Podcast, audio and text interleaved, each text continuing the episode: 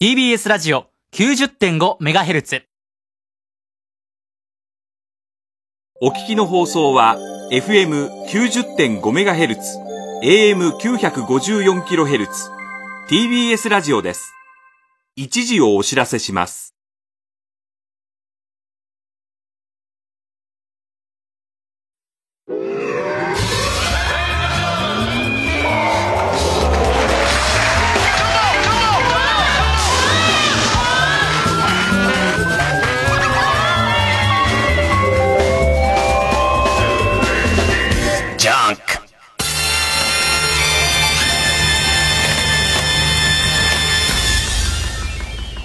今週気づいたこと。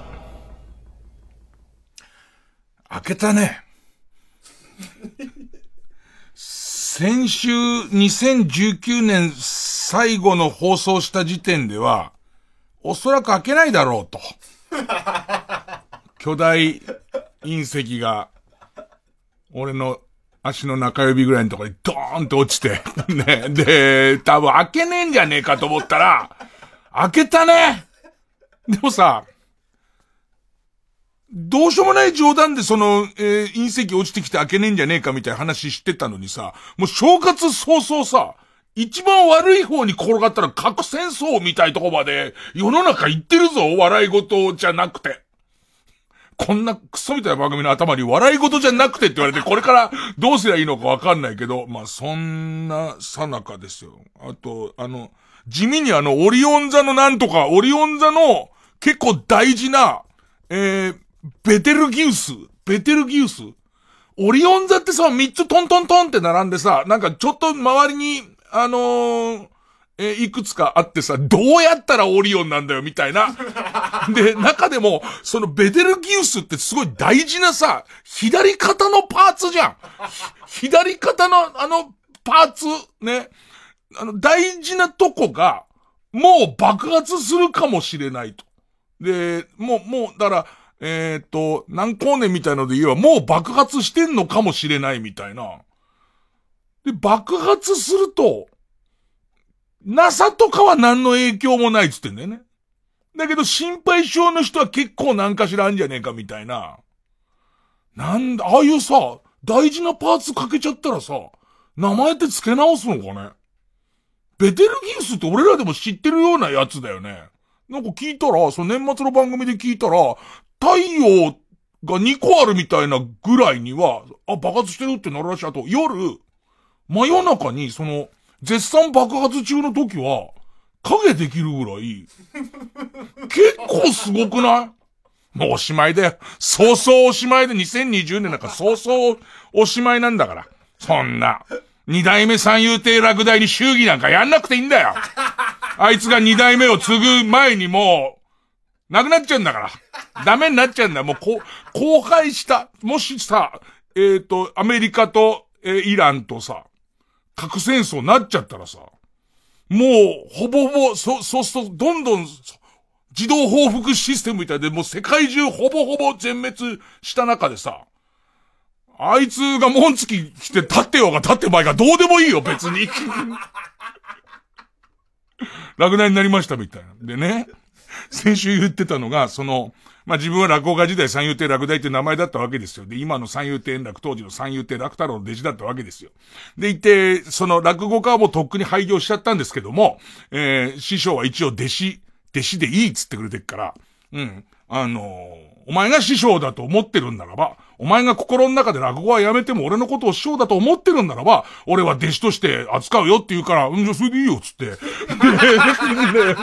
そうすりゃいいじゃん。うん、そ、そっちがそうだ、そうすりゃいいじゃんって話になって、で、まあ僕は三遊亭落第ではなく、伊集院光になったわけですけど、そしたらね、普通落語家の名前って、あのー、有名な真打ちとかにでもなれば、なれば、まあ、真打ちになって亡くなるとか、真打ちになった人が前使ってた名前が空いてるとかって時には、二代目三代目ってできるんだけど、途中で廃業しちゃったやつの、あのー名前なんて、縁起悪くて誰も継がないわけ、そんなの。ね。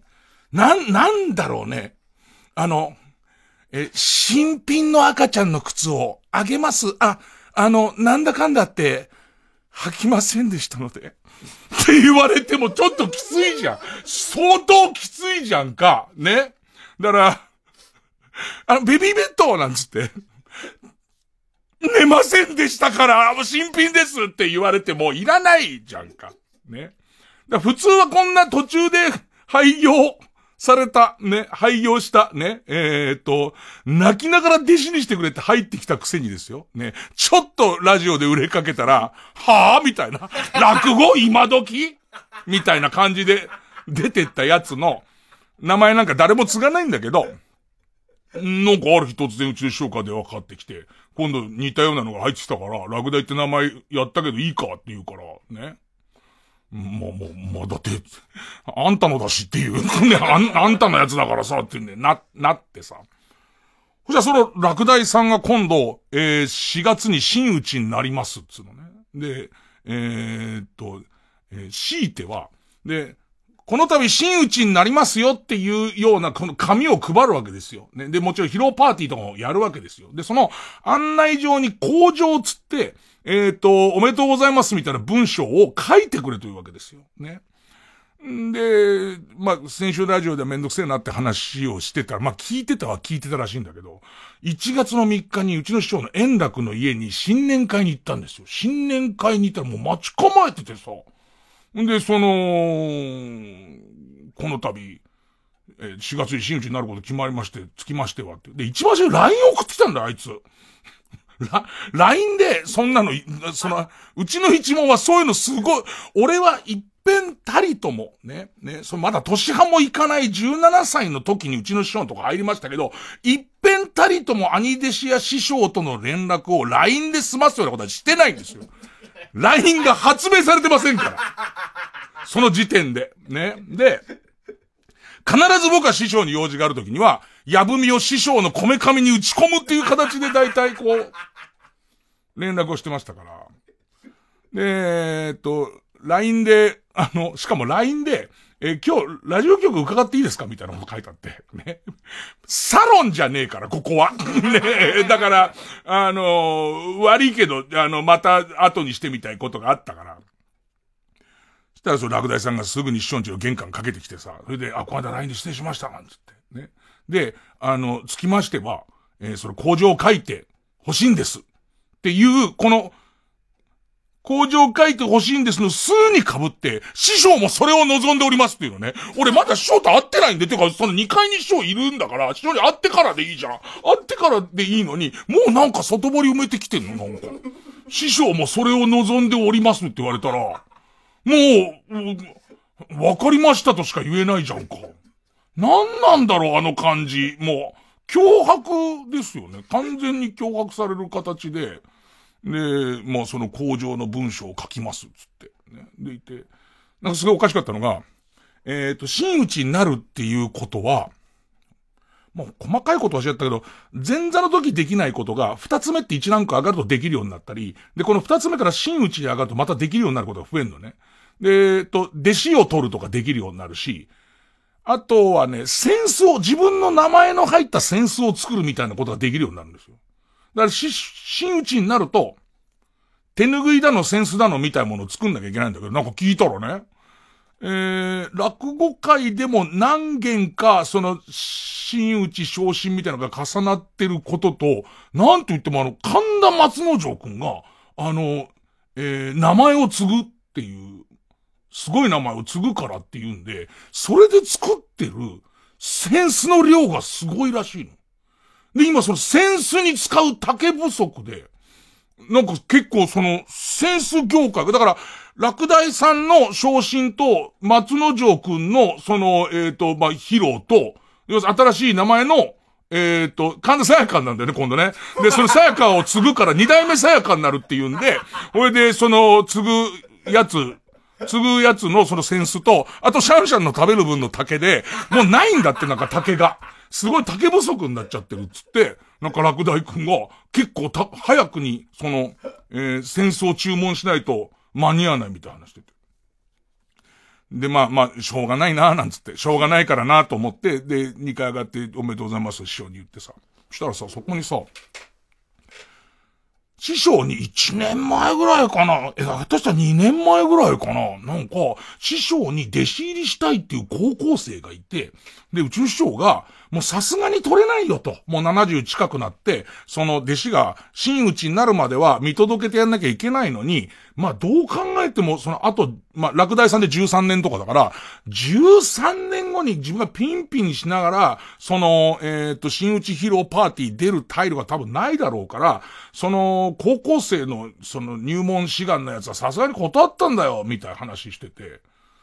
で、えっと、去年の夏に会った時にも、いや、そいつがさ、なんかしつこいんだよってしつこくてさ、弟子してくれ、弟子してくれって言うんだけどさ、もう断ってんだよって話してて、もうね、弟子は終わりなんだから、みたいな。ね。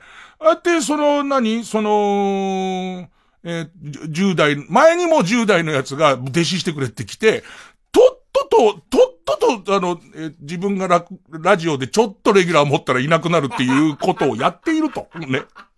そういうやつもいて、もう、ひどい目に遭ってんだっつって、そんな10代の弟子なんか真っ平だっていう話をずっとしてて、俺も、そういうやついますよねなんつって。で、その、えー、言ってたんだけど、1月1日から、もうなんかその、相当粘ったみたいなんだ。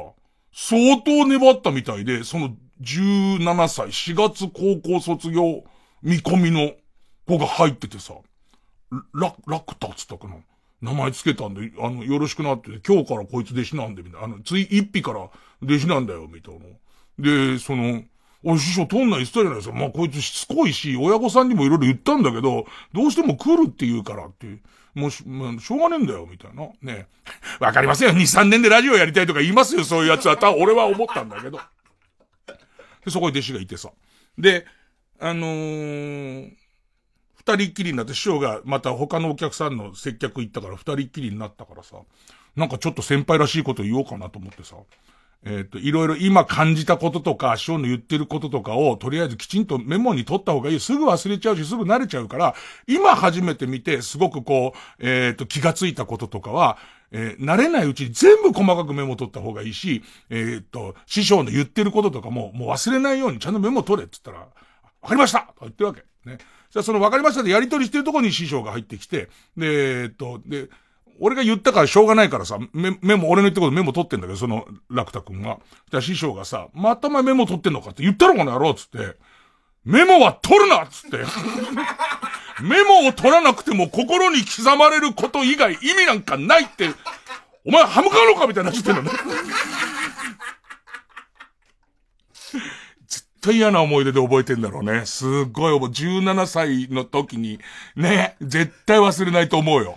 あと自分が17歳でちょうど入ったから思ったのは、師匠っていうのは選んで入ってくるから、要するに、えっと、円楽の弟子になりたいと思って入ってくるから、だから、その、師匠がどんなに怒ろうが、変なこと言おうが、もう師匠しか見えてないんだけど、その、兄弟子とかってよくわかんないわけ。ね。兄弟子とかって気持ち悪いわけ。ね。その、17歳からすると、な、なんなのこいつっていうやつなわけ。で、あの、で、アドバイスとか頼んでねえのにしてくるのとかすげえうざかったのとかも思い出して、ああ、あの感じになってんなって今って思って。おそらく今あの感じになってんだと思ってすごい口数少なくなっちゃって。そ、そんな正月。そんな正月だよ。えー、じゃあ行きますか。えー、月曜チャンク。伊集院光る深夜のバカ力。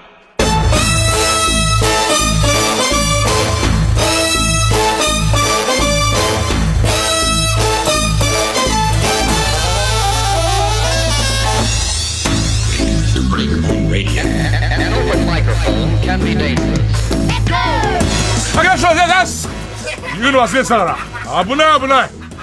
言うの忘れてたよ。ねえ。まあそんなこんなですよ。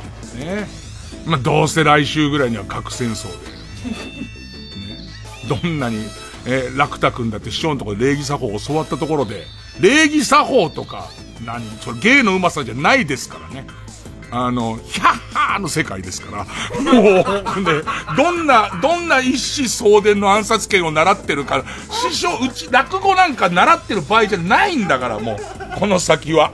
この先はもう絶対憲法暗殺権を習わなきゃダメですから。ね、なんかね、久しぶりにやりきましたね、あの、お正月。お正月来まして、えー、うまくできてるんですよ、貧乏症だから。昔からそうなんだけど、なかなか休みが取れなかった時期は、なんかお正月休みとかが1週間取れたりすると、この1週間体調崩したりとかするんだよ。でいて、その、仕事で迷惑かかんない形で、えー、っと、連休は台無しなんだけど、戻ってくるみたいなのがすげえ昔あったんだけど、それの心バージョンかな、お正月入って、正月だったらだらしてたな、なんか。何にもしない。何にもしないで、ただ、ついてるテレビを眺めてるだけ。寝ても起きてもノーサイドゲームやってんな、みたいな。ね。俺はもうノーサイドゲームの国に入っちゃったのかな、みたいな。もうなんかこう、うとうとってパッと見るとノーサイドゲームやってんなと思って、なんか時間が止まってるノーサイドゲームからもう俺は出れないんじゃないかぐらいの、そういう感じ。だから、テレビ見た感想はいっぱい持ってる。ノーサイドゲームを持ったんだけど、ノーサイドゲーム結構見てたんですよ。あの、オンエアの時見てたんだけど、あの時ってさ、ラグビーのこと何にも知らないの？ノーサイドゲームでジャッカルとか覚えてるし、ノーサイドゲームで、その、えっ、ー、と、あ、ラグビーとはが分かってからのワールドカップじゃん。これで、なんだろうね。初めて見るのが、そのカメラアングルとか、いろんなことを駆使した形での、すごいプレー。ノーサイドゲームで見る、作られたすごいプレーを見てたじゃん。その後ワールドカップ見ちゃったら、そんなでもなくなるね。その、いや、ドラマにしてはすごいのを見たわけドラマにしては多分すっごいんだと思う。思うんだけど、その段階では本物全く知らないし、本物の最高峰が目の前で、その、繰り広げられると思ってないから、だから、俺からしてみたら、その、ノーサイドゲームを最初に本放送で見てた時点では、こんなタックルしたら死んじゃうんじゃないのって思ってるけど、本物のやつ見ちゃってるからさ、あれこんなだっけみたいのが早くも、早くも訪れてるのが、ちょっと面白かったかな。あとは何ですかね。えー、っとね、順に言っていくと、ラグビーつながりで言うとさ、笑わない人笑わない人すげえ出てたけど、俺思うんだけど、あの、よく僕が嫌いなのは、マスコミもしくはスポーツマスコミみたいなものが、あのー、必ず、スポーツ選手を、アスリートをキャラクター化するじゃん。あの、福原愛、泣き虫とか、えっ、ー、と、えー、ハンカチ王子と。ね、ハンカチ王子が、ハンカチをよく持ってる人じゃん。ね、その高校、高校ナンバーワン、ナンバーツーを争うピッチャーですよ、じゃないじゃん。ハンカチ持ってないと。あいつがどんな高校生で150キロ台とフォークボールを操ろうが、早稲田実業を優勝に導こうが、導かないとかじゃない。タオル地のハンカチをケツポケに入れてるかどうかの話になってくじゃん。ね。で、それで言うと、あのー、渋野選手の、渋野選手のなんかスマイルなんシンデレラみたいなやつとか、やめた方が、だからさ、足して割った方がよくない？渋野選手と、えっ、ー、と、あの人、笑わない人。え、稲垣選手。足して割った方がいいよね、絶対ね。普通に笑ったり黙ったりする人の方が絶対いいって。違う、俺が言ってんのは、その人の実力が分かんなくなっちゃうんだってっていう。もうもはや笑いながらタラ食ってる人じゃん。笑いながらタラ食ってる女になっちゃうんだって、そんなことずっとしてると、マスコミは。マスコミがそこに行った、じゃないんだって。あの人は、あ、あくまで渋野選手だから。ね。えっ、と、笑いながらたら食ってる渋子は、をありがたがってんじゃないんだっつうの。ね。で、あとまたその、笑わないところがすごいんじゃないじゃん。稲垣さんも。で、稲垣さんも今あれやりやすいから、自分でその、えっ、と、しょってると思うんだけど、めんどくさくなるよ。絶対めんどくさくなるのと、もっと言うと、えー、た、爆笑ヒットパレード出てた？朝。で、爆笑ヒットパレードもこっちお正月も、その時気づいてないけど、もうお正月入ってっから、ね、爆笑、あんなに爆笑、俺下手したら爆笑ヒットパレードを見ながら笑わなかったのは、稲垣さんと俺ぐらいなぐらい、全然不機嫌で見てんだけどさ。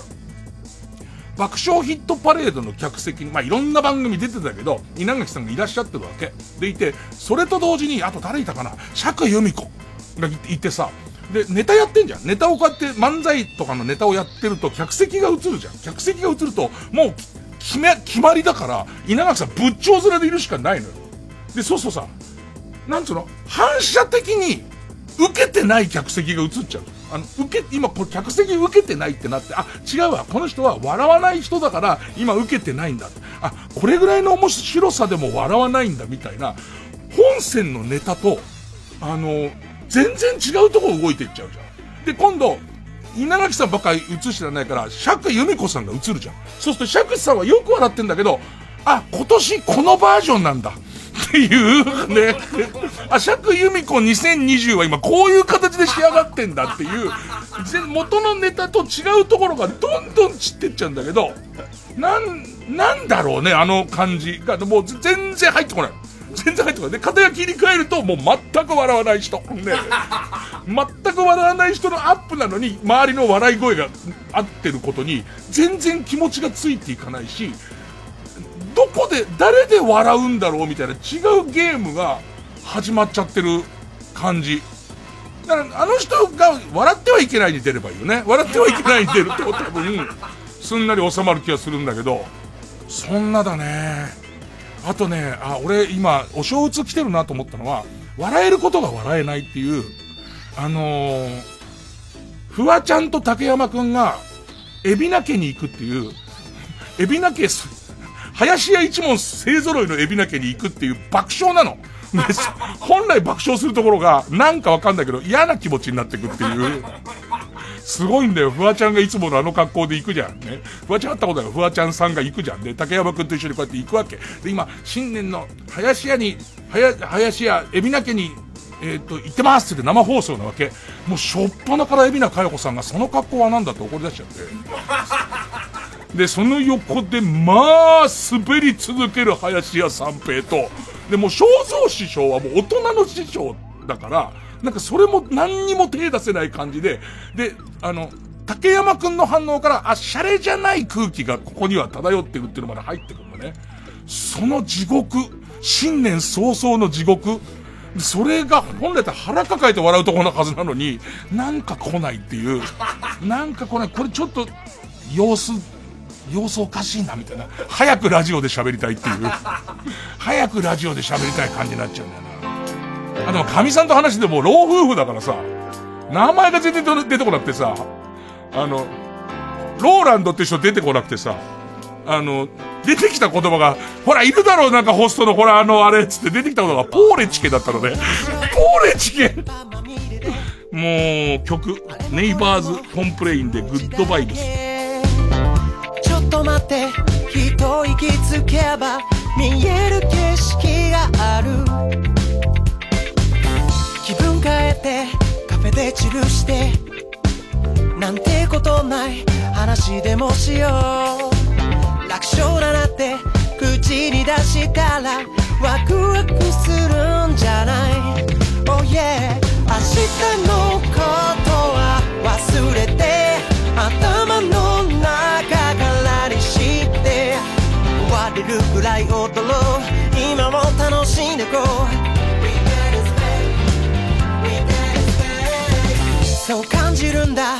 頭じゃなくて Feeling ってそういうもんだろう。どこにいたって何をしてたって僕らは自由だろう。No no no どんな時だって笑ってよ。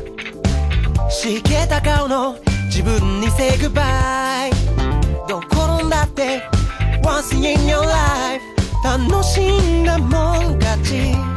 Oh yeah 生きづらいしょうがない。そうじゃなくてこうしたい叶えたい。そうだ夢見よう。今日はり見た外して頭の中ゼロにしてこのままはしゃいでいよう。ボリュームさらに上げとこう。明日の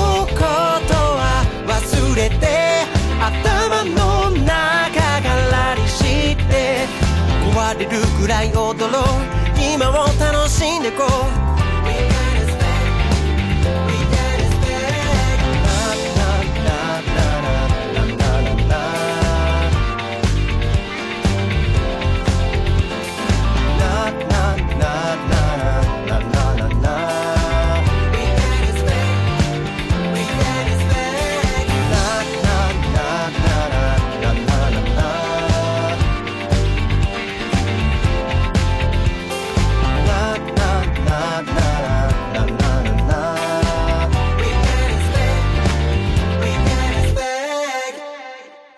あと、紅白見たね。で、紅白も、もう、紅白の時点でお正月始まってっから、ね。まあ、開ける前から、ね。だから、えー、で、しかもさ、まあ、ずっと見てないから、それこそ、神さんが見てんの横で見てて、で、なんかブツブツ言うたびにもうあっち行けよって言われてる感じ。だから、えっと、あの、けん玉、けん玉の人、ね。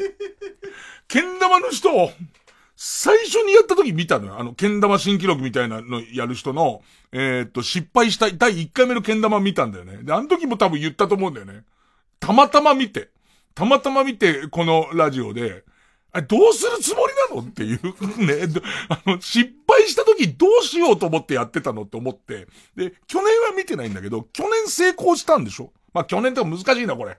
一昨年っていう言い方？ね。えー、一昨年は成功したんでしょ？だから、えっと、先一昨年は初めてやって失敗して、で、リベンジで、えっと、えっと、一昨年やって、で、それ成功したんだよね。で、わかんないけどさ、ちょっと頭の中で疑問だったのは、その時は、そう、安全装置はつけたのかなっていう、その、一回目のドンズベリの時の、をもう一回やったわけだ。なんか安全装置つけたのかどうかすごい自分の中で気になってたんだけど、そしたら今回、それをまた、記録更新しようみたいなのやってんじゃん。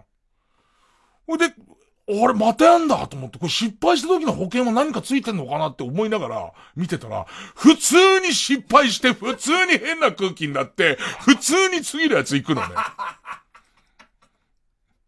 す、すごいよね。あな、あの感じのす、凄さ。な、な、なんなんだこれと思って。だってさ、あの人だってすごい歌が上手な人でしょだけど、もう、それしか見てないよね。でいて、歌のどのところ、歌を聞くよりは小画面の、けん玉見ちゃってるわけ。で、しかも、やっと、じゃ、まあ、けん玉は続いてるようだから、歌に集中しようと思ったら、あーっていう、もう歌のサビとも何でもないとこで、客席からただごとじゃない、あーっていう声が聞こえるわけ。もうそれから先何にも入ってこないじゃん、全然。で、あのシステムも失敗したのになんかあのずっと歌ってるのと、失敗してそのあーっていう声もかかっちゃ、出ちゃってるのに、一応続けんだよね。で、終わったところで、判定員みたいな人がいて、さあ、成功だったでしょうか？みたいなことを言われるんだけど、うん成功もクソもねえよっていう顔なのよ。だって完全に失敗やってんだから。あれも、なんかさ、全員成功に見えたけど、実は何かその規定でダメなとこがありましたみたいなための人にさ、わざわざ聞いたところでさ、え、何を私は言えばいいんですかっていう感じのやつありの、あと、あとあれが思った。AI 美空ひばりも見た。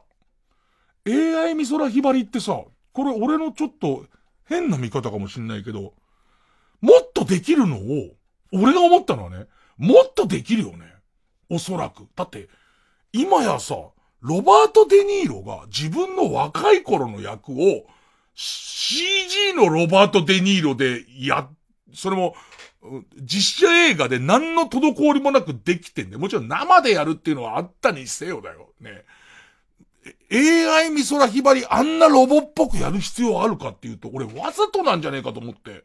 要は、紅白を見ているおじいちゃんおばあちゃんからしたら、生き返ったっていう感じのクオリティまでしない方がいいのかなみたいな。だからさ、俺らが中学生ぐらいの時初めてロボットダンスっていう世の中出た時は、ロボットってあんなだけど、もはやロボットダンスってなんだよって話。ロボットの方が絶対今人間よりも下手してすげえダンスを踊るから、あんなカクカクしないじゃん。だきっと、美空ひばりも何の問題もなくできちゃうっていうことを、会議でちょっと待ってて、これもう、まんま、生き返った感じじゃんっていう、声ももっとできるけど、これだと美空ひばりさんになっちゃって、AI 美空ひばりさんだってわかんないから、こめかみにボルトを二つはめて、で、口のところにも、口のところにもちゃんと線を入れてっていう、その感じで、川の流れのように、をやった方がいいんじゃねえかってなって、さすがにそれは AI じゃなくてロボだろうっていう話になったんじゃねえかと思って。だってさ、みんな思ったよね。うーん。あの、見た感想ってさ、うーんっていう感想だったよね。あと思ったのは、これ、今後ああいうことなってくじゃん。ああいうことなってくんだと思うんだけど、自分が、結構あの AI 美空ひばりに対しては賛否あるみたいだけど、ね、いいのか悪いのかあるみたいだけど、ね、なんか一応喋る方、出る方の立場からすると、死んでからは、あ、あ、ちゃんと遺族に金が入んなら俺あれでいい。死んでからはもう僕にどんなことを言わせてくれてもいいけど、死ぬ寸前までは絶対嫌だ。その死んでないのには絶対嫌で、死んじゃったらもう別に俺なんか何も思わないんだから、その、あの死ぬ寸前まで予定を伏せといてっていうのはあるけど。なんかその何？うわなんかい、もう今の際で勝手なことやられるっていうのは嫌だから、死んでから何されてもいいわと思いつつ、あとは今後だろ、声の権利とか、どうなっていくんだろう。多分ちゃんとプロダクションがあってだけど、もう、あれを AI 美空ひばりって言ってるから、ちゃんとしたお金の動き方をすると思うんだけど、あのー、東急ハンズで売ってるさ、さんまさんのゴムマスクにデッパって書いてあるじゃん。ね、あの、あの感じになったら、ね、マツコデラックスさんのゴムマスクとかに太った女って書いてあるから、あれになってくるとさ、もはや誰が見てもそれはさんまさんで、誰が見てもそれはマツコさんなんだけど、えっ、ー、と、一切権利は動かないみたいな形になっちゃうと、太い声の男として、何でもこう喋らせられちゃうのは、嫌だな。だ自分の遺族にお金が入らないでは、すごい嫌だったり、あと自分の感じが何かこう、侵害されていくのとかは、ちょ、すげえ嫌かな。あとそうね、あ、あとゾッとした番組が、昨日かな昨日で、えスターの地元で勝手に同窓会っていう番組やってて、それはゲストの宮川大輔くんは、えっ、ー、と、えー、スタジオとか VTR を見るだけなの。えっと、レポーターで古田千一夫さんが、が、えっと、宮川大輔さんの地元に行って同級生をいっぱい呼んで同窓会をやっていろんなエピソードを聞き出すっていうのを初見でスタジオの、えっ、と、宮川大輔くんが見るっていう番組なのね。で、両親とかも出てんのね。すげえなと思って。あれを俺受ける勇気 全くね、あれが自分も受けるなんて絶対ありえないと思ったわ。もうなんか、自分、それもほら、お正月、ギリギリお正月開けてないから、えっと、もし自分だったらって考えたら、もう、何塞ぎ込むようなことしか思いつかないから。で、中でお正月見てた番組の中で一番良かったのが、えー、っとですね、井上和歌がいい感じにエロいっていう。ローカル路線バスの旅 Z の方に井上若さんがマドンナで来たんだけど、明るくて、またね、今いい感じの井上若の仕上がりなんですよ。なんかね、ライザップバリバリの終わりたての井上若では僕はないんですよね。かといって、ビフォーの井上、井上若が一番っていうほど、僕はそこにまだ行ってない、なんていうのかな。朝芸のグラビア感覚みたいのがまだできてないんです、僕の中に。まだ。いいねっていう感じになるんで、あそこなんですよっていう、あの感じが一番いいんですよっていう、玉袋筋太郎兄貴は、あそこなんです。あそこだから多分、玉袋、わかんない、合ってないかわかんないですけど、玉袋筋太郎兄貴は、井上和香のライザップの、ブーチョブーチョ前、ブーチョブーチョ後のどっちがいいって言ったら多分ね、あの人ね、前なんですよ、絶対に。ビフォーなんですよ。ね。で、俺はアフターはできすぎ、で、行きすぎなんですけど、今の井上和香ぐらいがいいんです、僕。ね。いい、その井上和香が、久しぶりに、本人、あんまりその、ローカル路線バスを知らないまま来てん嘘バス乗ってりゃいいんじゃねえんだっていうのと、あの人もともとすごく明るくていい人だから、その持ち前の明るさと、いい感じの、その、うん、なんつうのかな。えー、今、今流行りの言葉で言うと、若パイが、若パイのすごい、いい熟し方をしてて、ちょっとね、井上若良かったですね。あといいなと思ったのは、箱根駅伝。箱根駅伝で僕感動したんですよ。青学が、あの、ずっと例のナイキのシューズを履いて優勝するんだけど、えっ、と、スポンサーがアディダスだから、インタビューの時はアディダス履いてるっていう。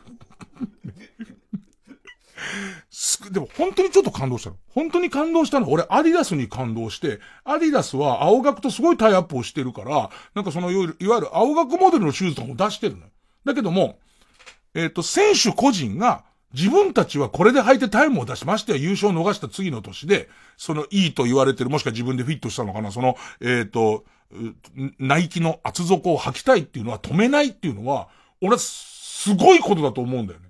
もち、もちろんそれ学生だから、よりそうなんだろうけど、本来自分たちがバックアップしてタイアップやそれまで盛り上げても、その、えっ、と、選手がナイキ履きたいなんていうのは、大人の汚い、その力学で言えば止めてもおかしくない中で、止めないんだっていうのが俺の中では、それ、違和感持ったのよ、最初。あ、ナイキ履いてんだと思ったら、アディダスの靴だったから、あれ？と思ったんだけど、俺そこは、とても素晴らしいって思った。お正月だからそんなストレートに素晴らしいと思うことあんまないのよ。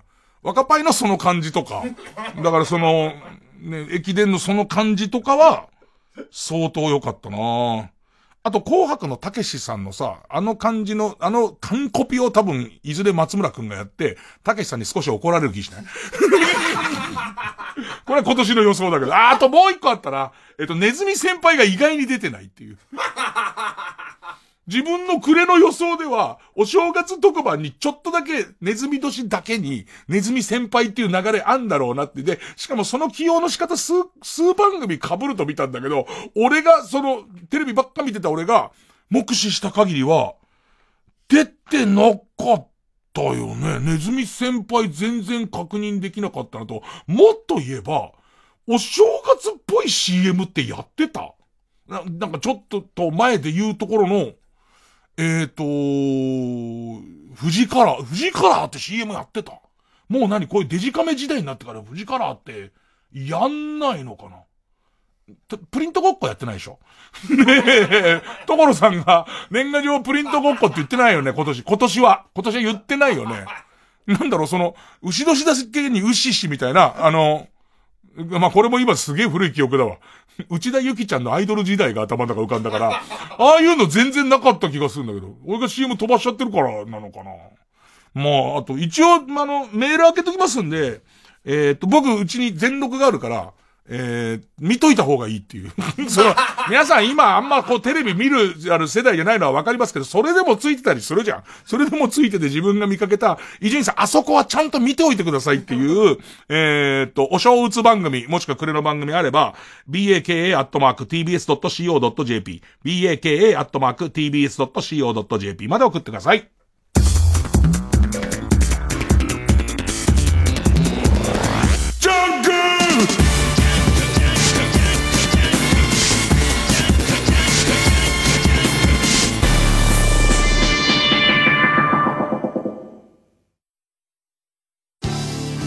TBS ラジオジャンク。この時間は小学館中外製薬関和不動産神奈川賃貸営業本部マルハニチロ伊藤園ホテルズ。他各社の提供でお送りします。欲しい本がたくさんあるのに誰かお年玉ちょうだい。令和初のお年玉もらえるかも小学館では書店さんで10万円分買いたい放題できる権利を抽選で1名様にプレゼントします詳しくは小学館 ID で検索ここからここまで全部くださいウッチーの時のさ、成人式ってさ、どんなだった？まあ、今の若い奴らよりしっかりしてたと思うけどね。だよね。ほんと最近の若い奴はね、先輩への敬意が足りないんだよな。な、ウッチーこれ。君にそれを言う資格はないけどね。だよね。中外製薬。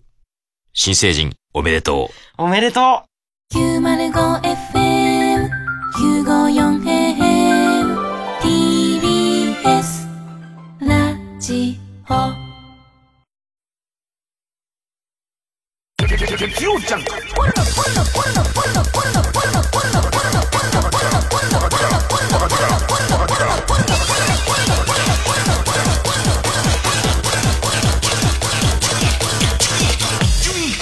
夜のバカ力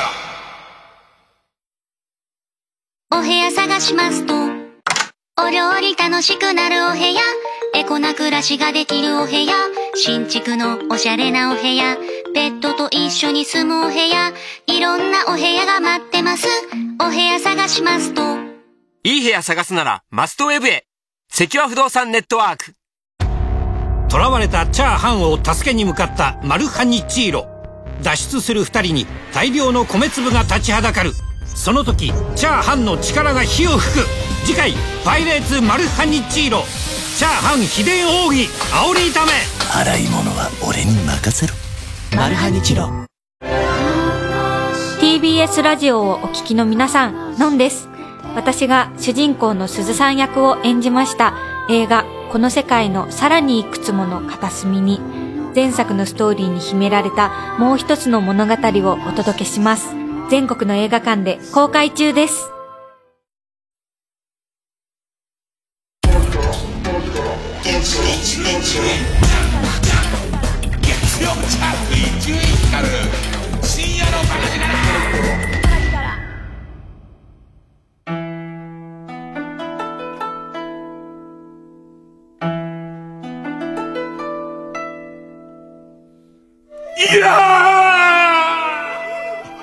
ーさあ、え、コーナータイトル、コーナータイトルでしたね。新、勝ち抜きカルタ合戦、新テーマ、祭りえー春の海に乗せてですね、最愛の人を亡くした感じで始めてみましたけども、最愛の人の死を確認した感じで、えー始まりましたけども、えーお正月らしく、えーカルタでございます。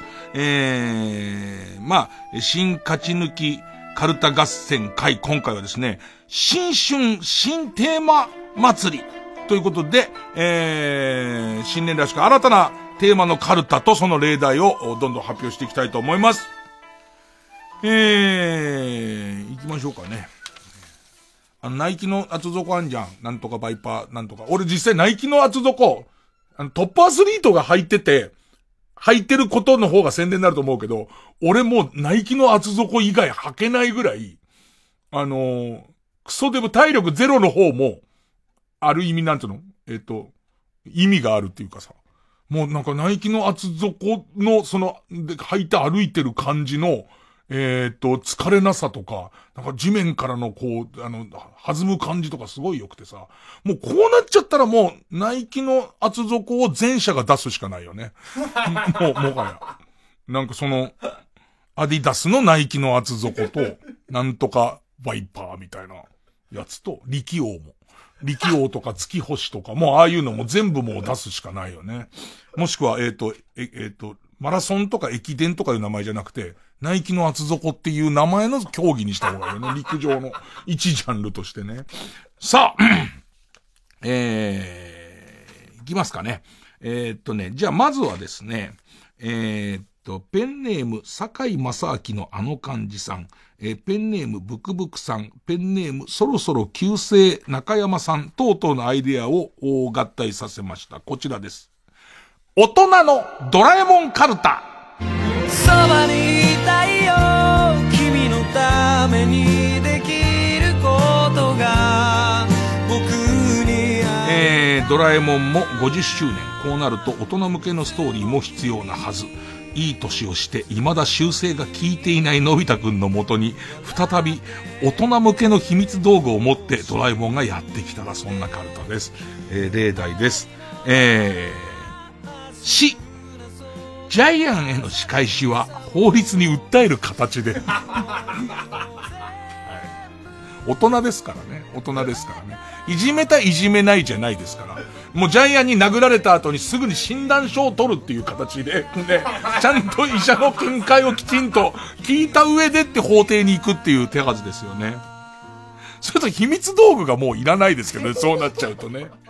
秘密道具で言うと、か、ガスやガスガスメーターの入ったボックスに入れておくと、検診をしに来た人を眠らせるガスが出る。で、ガス代とか光熱費が節約になるやつが、のび太が一人暮らししてんだけれども、もうお金がカツカツだからっていう。ガスやガスっていうボックスみたいなの入ってるよマンションね。あれガチャって開けてプシューって出て、ガス屋さんそこで寝ちゃうっていう。うん、すスネ夫に媚びへつらう売れてないグラビアアイドルが登場する。見てらんない感じですけどね。えー、大人のドラえもんから。さあ、続いていきます。こちらです。えー、ペンネーム田中福郎さんの発案です。バカ BPO カルタ。いけないんだ、いけないんだ、今すぐ先生に言ってや。私は見てた。まあ今コンプラとかすごく厳しいですけども、えいきなり BPO に連絡する前に一旦カルタにして楽しむことで、まあちょっと穏便に済ませてもらおうという。えー、あ、例題、あ、アキラ100%さんのチンコが想像の中でどんどん巨大化してしまい、怖くて眠れません。一度現物をはっきり公開してください。ね、BPO に出そうと思いますけど、一旦ね、一旦、一旦カルタでね。えー、あ、ちなみに例題は、えっ、ー、と、構成陣が頑張ってくれてます。いや、安田大サーカスの団長に会いたくて、無人駅で張っているのに2年間熊しか来ない。あ、新しい水戸黄門は入浴シーンが少なすぎる。篠田真理子側の NG なら、せめて武田鉄矢の入浴シーンでもいいので増やせっ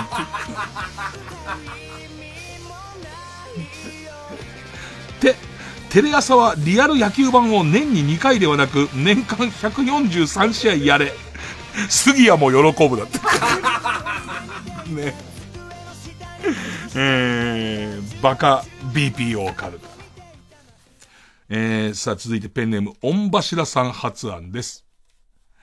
ギャグリサイクル芸人再生工場カルタ。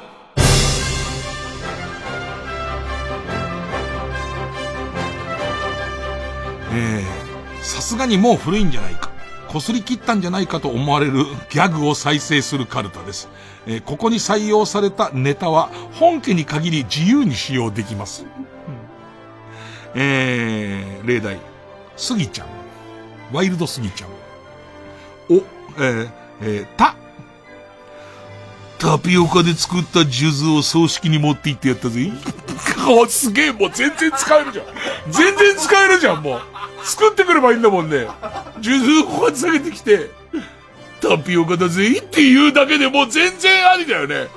もうご本人もし、あの、聞いてたら使っていただいて構いませんからね。えクールポコ。か、かっこつけて、ウーバーイーツを頼んでいる男がいたんですよ。なーにーやっちまったな。男は黙って食い逃げ。普通に使えますけどね。まあ、例題はこれぐらいでいいじゃないですか。誰とかかな誰とかかな、えー、俺あの人。あの人さ、えっ、と、砂漠で死んで、さ、砂漠でラクダに逃げられて、あたりのやつは、全然、ザ・パンチだっけ？ザ・パンチ。ザ・パンチ。あと何かな？押しマイケルかな？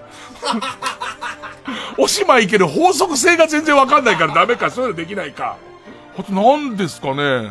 姫ちゃんとか懐かしいですね、僕の中でね。とか言わないの。でもこれも法則性がないよね。法則性があるやつが、まあまあいいですよね。えー、ギャグリサイクル。芸人再生工場カルタ。次々と。えペンネームボールペン返して、そしてペンネーム豆腐小僧さん。えー、こちらです。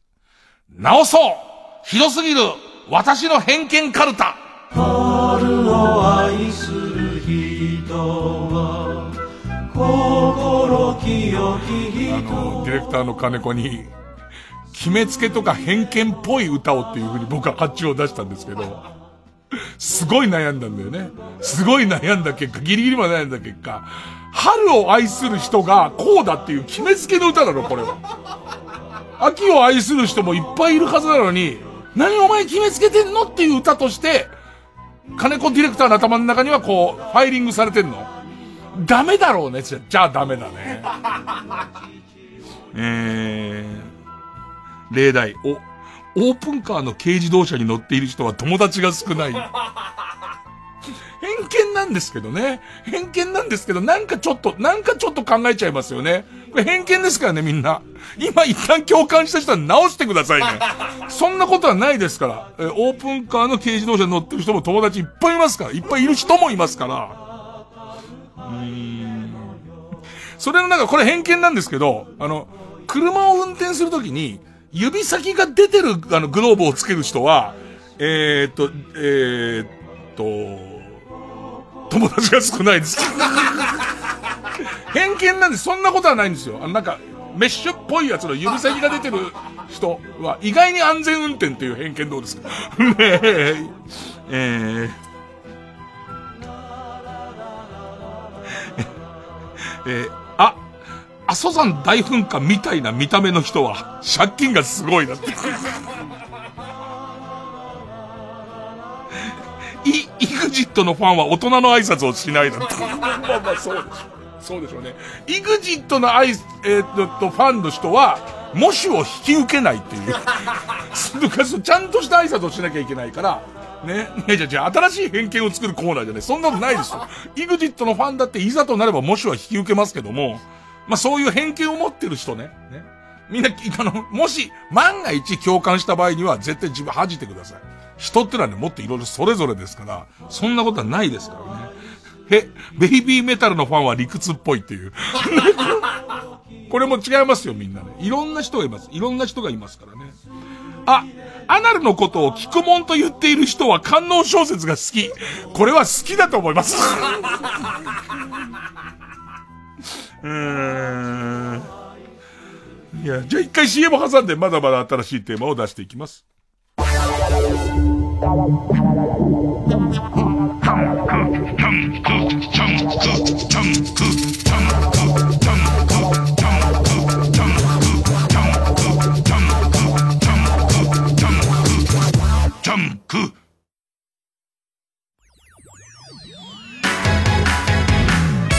ここでユーフォリアの熱烈ラブをお聴きください。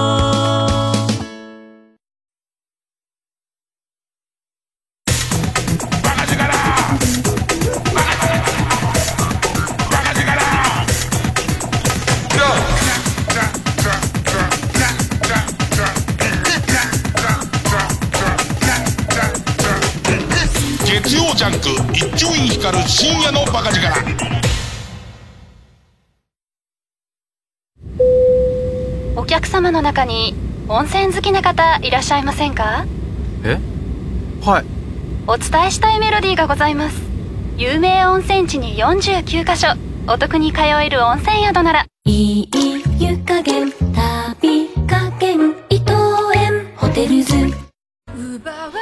大和ハウス工業特別協賛。ハプスブルク展600年にわたる帝国コレクションの歴史。開催中音声ガイドナレーターの花房まりです。ハプスブルク家の知られざる物語をご紹介します。1月26日まで国立西洋美術館で開催中。詳しくは TBS ラジオイベントページまで。TBS ラジオジャンク。この時間は小学館中外製薬関和不動産神奈川賃貸営業本部。マルハニチロ。伊藤園ホテルズ。他各社の提供でお送りしました。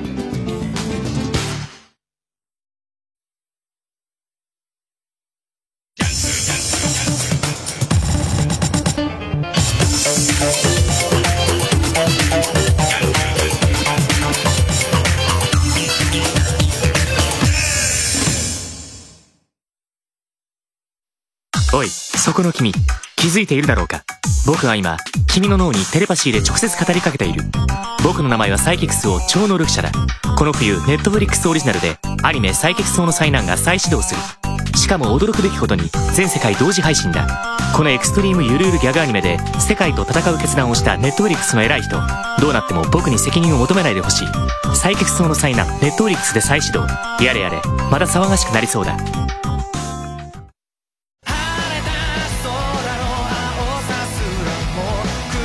北村匠海です。吉根京子です。僕たちが声の主演を務める映画「僕らの7日間戦争」は絶賛公開中。累計発行部数2000万部を超える青春小説の金字塔がアニメーションに。舞台は2020年のとある田舎町。私吉根が演じる綾は父親の都合で急遽転校することになります僕北村が演じる守は密かに綾に思いを寄せており一緒に逃げようと誘いますがなぜかクラスメートと綾の誕生日を祝う家出計画に発展。やがてそれは社会やネットの世界を揺るがす一大事件にそしてなんと実写映画で主演を務めた宮沢りえさんが同じ役で出演します。あの爽快なストーリーがアニメとして生まれ変わる僕らの7日間戦争。ぜひ劇場へお越しください。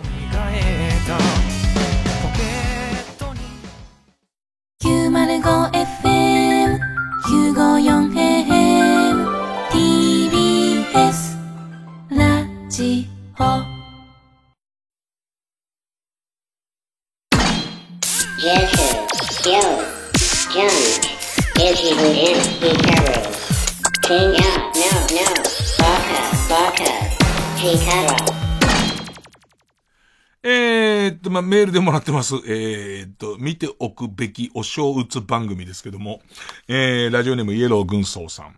えー、私が思う見ておくべきお正月番組は3日に放送された NHK の東西寄せ。おぼんこぼん師匠がテレビでネタを披露していたのですが、お互いに目を合わせずにトロンボーンを弾いたり、タップダンスを踊ったりしていました。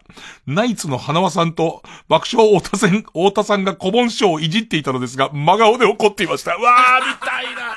いや、俺さ、師匠の忘年会に毎年お盆師匠いらっしゃるの。で、今年もお盆師匠を愛して、で、もう本当に優しい人だから、あのー、あと他にもいろいろ、その若手芸人がいたんで聞いたんだけど、結構そのお盆、小盆師匠の浅草の舞台とか、熱いらしい。熱いことになってるらしいよ。去年も途中で小盆賞怒って帰っちゃったりとか、ね、ネタ途中で怒って帰っちゃったりとか、こりゃやばいな感みたいのとか結構出るらしくて、ちょっと一回言っとかなきゃだよね。これ自体はな。あと3日のやつ見ておかないとだよね。えー、ラジオネーム千葉一丁。毎年年越ししてすぐくらいにやっている吹っ飛んだ王決定戦何度も出してもらってますよ。吹っ飛んだの、レギュラーだった吹っ飛んだの、えっ、ー、と、大晦日スペシャルだったら新春スペシャル。えー、という大喜利番組。面白い回答が出ると、スタジオの真ん中に置いてある布団の装置が吹っ飛ぶのですが、長年使ってきたからなのか、今年ついに機械が壊れ、どんな回答が出ようと、布団が飛ばなくなりました。結局、吹っ飛んだ王が決まるその瞬間にも、布団は吹っ飛ばないという、何か、とてつもないカオスを感じました。あ、これもちゃんと見ておかなきゃな。えー、ペンネーム、口癖はソイソース。年末の正解は1年後の前半部分。ああ、これ、聞いたのは、いろいろ吉本のことがあって、りょうくんが多分全面的に出ていたこともあり、1年前に撮ってた分がほぼ使えなかったっていうのは聞いたね。聞いた聞いた。で、そこじゃないみたいなんだよね。増田アナの胸元がピンマイクの重みでどんどん下にずり落ちていきました。あのライブ感こそがテレビです。途中で直されてしまいましたが、視聴者は田村亮さんの育成より谷間の方が気になっていたと思います。もうちょっと、なんかいいよね。生だもんね。だからそれ、これで言うと今日読まれたもの、今読まれたやつは、全部生だもんね。生だもんね。だこの辺なんだよね。なんかちょっと思うのはさ、からちょっと思っちゃうんだって、今の世の中ってさ、お正月だから何って感じじゃん。お正月あれ見たとか関係ない、リアルタイムに見る見ないって関係ない時代になってると思うのね。その、えー、っと、白黒別として、こういう風に言われてから YouTube で見るっていう人もいるでしょ、おそらく。それでいいやってなっちゃうと、お正月にお正月番組見ても見なくてもいいみたいな感じじゃん。で、しかもさ、テレビ局もテレビ局で金がないから、今まで放送した番組すげえやってるから、じゃあそれでいいじゃんみたいになってく中で、やっぱりなんかお正月にお正月番組を生で見る感じってちょっとやっぱなんかいいんだよね。あの皆さんもちょっと目についたなったら教えてください。さあじゃあ続きいきます。えー、カルタ、新しいカルタ。えー、ペンネーム緑ファンクジュニアさん。小島、小島テルちょいコア物件カルタ。Come on to my house, my house. I'm gonna give you candy. Come on to my house. えー、事故物件情報公開サイト大島テルに乗るほどではないが、嫌な物件が載っている小島テルのカルタを作りましょう。例題、よ、夜中の3時頃に、あー、すっごい楽しいという声が、隣の、隣の部屋から毎日聞こえる。あー、すごい楽しい必ず一回だけ。同じ時間がいいな全くもう同じ、なんだかわかんない。それも時報とかじゃない、3時12分に、あーすっごい楽しいこれがさ、殺してやるとかだったら、どっちかっていうと大島寄りだよね。大島寄りじゃないですか。楽しいんだから。問題はないじゃん。問題は。えー、な、夏の終わりのハーモニーを歌っていると、隣の部屋から井上陽水のパートをハモってくる人が住んでいます。文句も言えないもんだって、俺も歌ってっから、こっちは。ハーモニーのところをやってくっから、向こう。こっちも歌ってて近所迷惑なんだから、こっち言えませんけどね。嫌ですよ。呪いとかじゃないですけど、嫌ですよね。か、壁や床、天井に、青いシミが 付着しているのは、下積み時代のブルーマンのメンバーが生活していたからだと聞かされている。これもう赤いと、もう大島物件じゃん。でも小島物件青だから。青だけど、絶対嘘なんだけどね。なんで四畳半、この四畳半です。共同生活してブルーマンがってことになるんですけども、ねもう、本当ですかと、この、ここ、ほら、ここ、ほら、両サイド突っ張り棒の跡がある。これブルーマンが、ブルーマンがこれ突っ張り棒で稽古してた後ですからって言われますからね。小島テルいいなぁやっぱ小島テルはこの番組で言うところの近所の変なおじさん系とかも多分網羅できますし、いろんな新しいパターンありますね。さあ、まだまだいきます。え続いて、ペンネームコルセット安倍、ペンネームもみじまんじゅうアイディアいただきました。こちら。俺のセブンルール、6番目カルタ。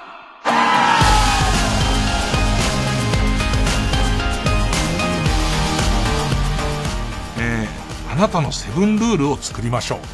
最初の2、3個は張り切って作るものの、後半はグダグダになるはずです。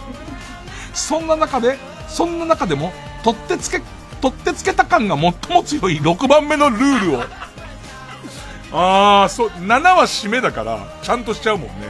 6ぐらいがグダグダグダってなる感じだもんね。えー、僕はですね、負です。えーファーストサマーウイカ、ウイカ、ウイカ妄想で抜くときは不器用だけど優しいキャラにするっていう。悪い子じゃないを前面に出してくるっていう。その感じです。あの、木下ゆきな寄りにしちゃいがちですけど、そうじゃないっていう。そうじゃないんだっていう、そこです。そこですよね。うん、えー、他にも例題です。えー、り、流星群の日は SNS で今日は流星群だよと教えてあげたいって。教えてあげるって書いちゃうと、流星群知らなかった時があるから、やっぱりそこ、たいっていう。お、落ち込んだ時はブスの TikTok を見る。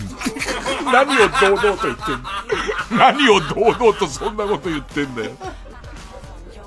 うーん。き、魚肉ソーセージのフィルムがうまく剥がれなくても機嫌を損ねない。6番目に書いておかないと損ねちゃう子だからね、この人はね。損ねて当たり前だと思ったけど、セブンルール決めたからには損、損ねないっていう。うわーでもセブンルール自分で作るとなんか、もうさ、もう、52にもなるとグダグダだからさ、どんどんそのルールなくなってくからね。6なんかもう設定の仕様がもうないもんね。えー、なん、なんで6ぐらいに入ってくるやつ、な、何かな？えーと、クリームチーズを指でこそいでもりもり食わないかな。今年はね、今年は、ねえー、いろんなパターン出てきてるなさあ、続いていきます。ペンネーム、ケイちゃん。ケイちゃん。虚婚は辛いよ、カルタでかい、かいかい、でかい、かいかい。腕を伸ばしてでかい体操。上に伸ばして。えーいつもこのラジオを聴いている人は、老若男女皆巨婚です。さらにスタッフもパーソナリティも皆巨婚ときて、巨婚の皆さんのみがうなずく、巨婚あるあるカルタを作りましょう。偶然だけどみんな一律巨婚だからね。いや、気づかなかったのよ。気づかなかった俺家風呂で銭湯あんま行かないから。で、どうやら全員巨婚だってことが分かったんで、もうすでに老若男女って言ってるとこもうすでに面白いけどね。巨婚ですからね。みんな巨婚なんです。ペンネーム、えー、えー、と、例題、あ赤くたぎらせていたせいで、おばあさんが戦前の郵便ポストだと思って、年賀状を仮首にねじ込んでくる。あるあるすげえびっくりする。おばあちゃんが傷つくといけないからもうそのまま仮首に挟んだまま持ってってその住所にすごい配達したりしてるもん。なんかその、恥ずかしい話だけどさ、まあ普通にこう街中で、なん、なんのきっかけもないのに、疲れ、疲れまらったやつなのかな？フル勃起しちゃって、これ沈めなきゃと思って、これでちょっと何？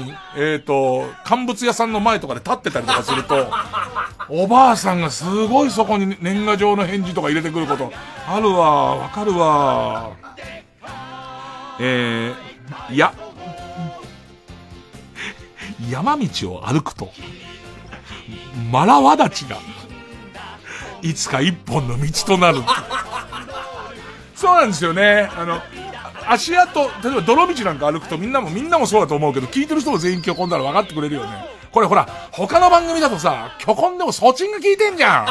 ソチンが聞いてる番組だと言えないけども、ね、俺たち虚婚同士だと言えるのは、泥道とか歩くと、えっ、ー、と、足跡両サイドの真ん中のところに一本できるじゃん、跡が。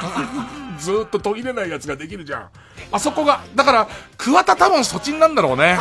俺たちが玉川グラウンドでずっとランニングしてたら、桑田ロードってもっと真ん中えぐれるはずじゃん。速攻みたいになるはずじゃん。すごいわかるわ。この番組ってもうズル向けの曲音しか聞いてないからさ、火星方形とかそういうやつ一切聞いてないから、よかった。他だと自慢っぽくなっちゃうもんね。えー、し、樹齢800年の薬杉を使ったコテカを使用している。怒られちゃってね、コラーなんつって。コラ切るんじゃないなんて言われちゃってね。だもう、ただでさえ巨根の先に薬杉がドーンって出てる状態だから、大変だよ。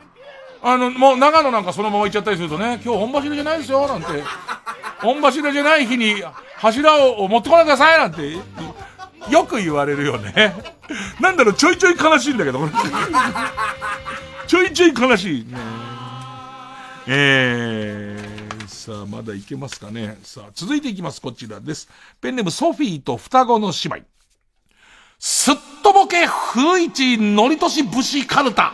とぼけた顔してバンバンバンバンバンバンバンバンバンバンバンバンわざと知らねえふりをして、とぼけて嫌味を言い、内心ニヤリとする、古市のりとし節のカルタです。いろんな人や物に、古市がすっとぼけますよこれね、ソフィーと双子の姉妹さんが書いてくれた、えっ、と、もう、あの、例題なんですけど、この例題聞いて掴んだんですけど、く、くんにって意味なくないですか？栄養ないですよね。チョコレート食べた方が良くないですか？いや、野球の背番号っていらなくないですか？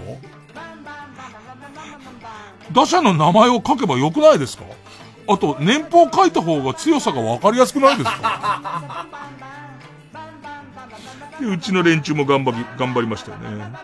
えー、ち、チコちゃんに叱られるのって、チコちゃんに叱られる、叱られるの、ぬいぐるみ必要なくないですか？みんな知ってるんだから、木村雄一さんに直接叱られた方が、ちゃんとするんじゃないですか？うん。た、ダチョウ倶楽部さんのどうぞどうぞのくだりって、無意味なルーティンですよね。あのくだりをやってる時間をカットして、グループラインとかでパッと決めちゃった方が、良くないですか？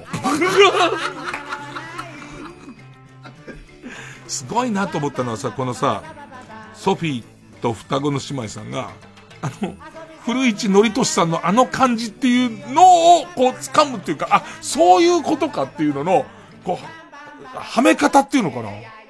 理解の切り方っていうのかな？超面白いわ。さあ、えー、ラストかなまだいっぱいあるんですけどね。えー、ラストえー、ペンネーム、さだきちさんで。履歴書に書けない闇四角カルタ。最高の感情を描いてんだ僕がそうやって純粋にえー、いつ使うのか何の意味があるのかわからないけど、あなたが持っている資格のカルタ。取りたいと思っている資格のカルタ。えー、お、おっぱいにシリコンが入ってるかどうかを見抜いて自慢できる童貞おっぱい鑑定士。もうな、なんかあったな、そういうの。もうほん、なんか、は、AV をやっと見慣れてきたぐらいの頃に。俺疑似本番か本番か分かっちゃうんだよね、みたいな。なんだよ、なんだよってだ、だからなんだよっていうすげえ恥ずかしいやつ。あ、これ違うんだよねっていう。その頃俺が言ってたのは、言ってたのは、これは、あって言おうとしてると。ね。疑似だと。ね。違うんだって。思わず開いた口の中から空気が出てくるときになるあとは違うっつってた。そのあって言おうとしてるんじゃないんだという、その、う女っていう楽器が、っていう。バリンボリンの童貞の頃にですよ。女っていう楽器が奏でてないとっていう自然と。で、これ最悪、まあ、万が一これ疑似じゃないとするならば、演技だよねっていう。全然感じてないはずだっつってた。えー、ほ、他のタレントが面白い話をしてるのに、鈴木奈々がシャシャリ出てきそうなタイミングを直前に察知し、他のチャンネルに変えるザッピング検定2級。あ、あ、あ、来る来る来る来るっていう。ね。あ、来るっていうね。えー、へ、部屋に散乱した履き古しの靴下の中から、まだ大丈夫気味なやつを嗅ぎ分ける、ソックスソムリエっていう。ただこれソックスソムリエも初級の頃は大丈夫って思うんだけど、帰ってくるやつあるから。あの、香り戻すやつあるじゃん。香り戻りの、香り戻りの激しいやつあるじゃん。再度履くと、ちょっと俺の足の湿り気を得ることで生き返るやついるじゃんか、なんか、もう一度。あれ初期ソムリエの、その資格持ってないやつの、いわゆるモグリのソムリエが、闇ソムリエが、これ大丈夫だから履いてくださいなんて言ったら絶対信じちゃダメだよ。戻り、戻り滑るがすごいから、生き返んだから。ねえ。えー、ということで、えー、新テーマ後でまとめて発表いたします。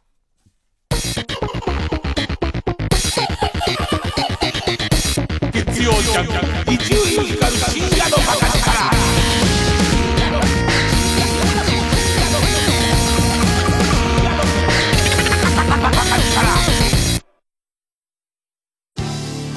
TBS ラジオジャンクこの時間は小学館中外製薬。積和不動産神奈川賃貸営業本部。マルハニチロ伊藤園ホテルズ。他各社の提供でお送りします。夜しっかり眠れてますか？ストレス社会と言われる現代。学生だって眠れないことが多いのです。そんな時は気が済むまで夜更かししましょう。新しい夜の楽しさに気づくはずです。吸血鬼に連れられて漫画夜更かしの歌小学館。ライムスター歌丸です。この度国立映画アーカイブの音声ガイドライムスター歌丸と見る国立映画アーカイブ常設展日本映画の歴史を担当させていただきました。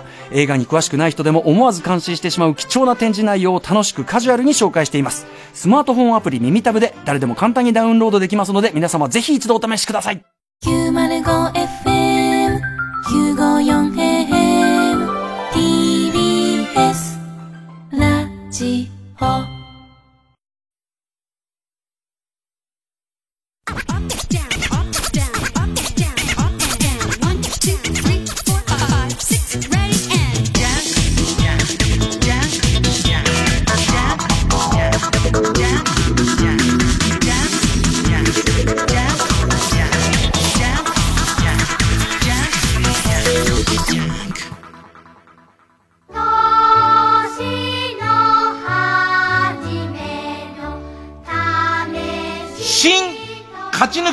カルタ合戦、行くカルタ、来るカルタ。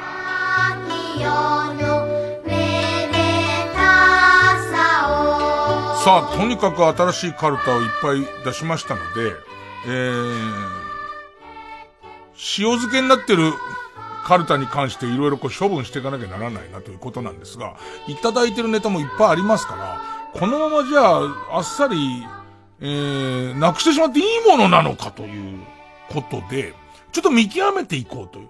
なんですかね、あの、ジャイアンツの二軍でも、太田大治みたいに、日ハム行って花開く、塩漬けになってましたけどね。日ハム行って花開くタイプと、インゼンっていたじゃん、みたいな。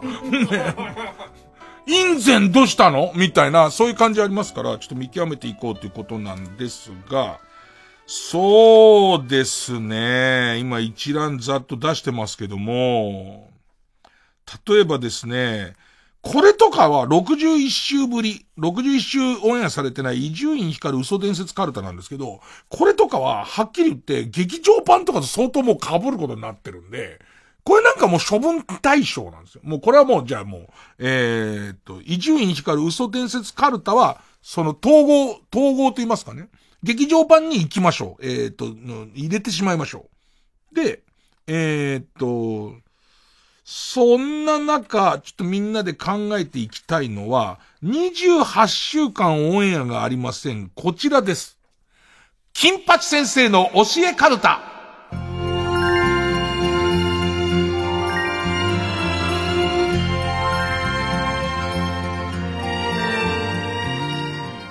さ、なんかあの、金八先生のあの、人という字は、みたいなところから展開して、ちょっとこれもう、あんま他のラジオ番組にはないとか、ラジオ向きでは実はない。ちょ、どっちに撮るかなんだよね。ラジオ向きではないと撮るのか、他でやってないって撮るのか、すっごい難しいんですけど、えー、っとね、で、これ聞くのに下手するとペンがいるっていう、ペンもしくはスマホがいるっていう、えー、ペンネームサダ吉。す、あ、止まってんの、作業で止まってんのね。す、すという漢字は、吸引の吸。吸うという漢字は、えー、人にコウモリが襲いかかってる場面が書かれている。おー、えっとね、吸うっていう字みんなちょっと書いてみ書いてみ。書くと、窓の前を人が通ってるとこにコウモリが襲いかかってるように、いや、本当に見えんだって。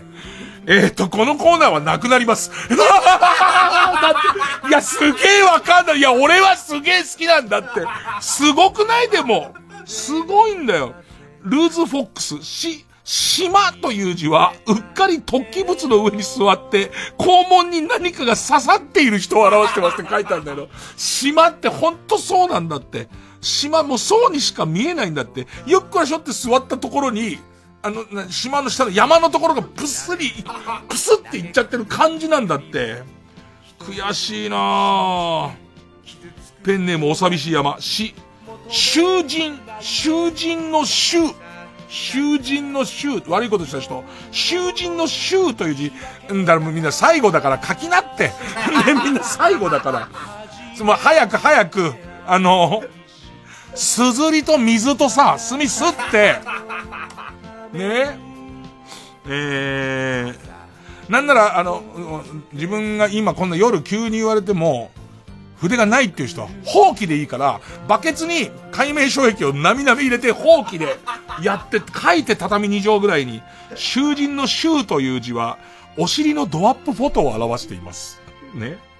まあ、夢中で被写体に近づいた結果、この写真を最後に囚人になったんでしょうねっていう。すごくよくできてるんだけどなペンネーム、チャラミヤ、チャラロー、ス。すするという字を見てください。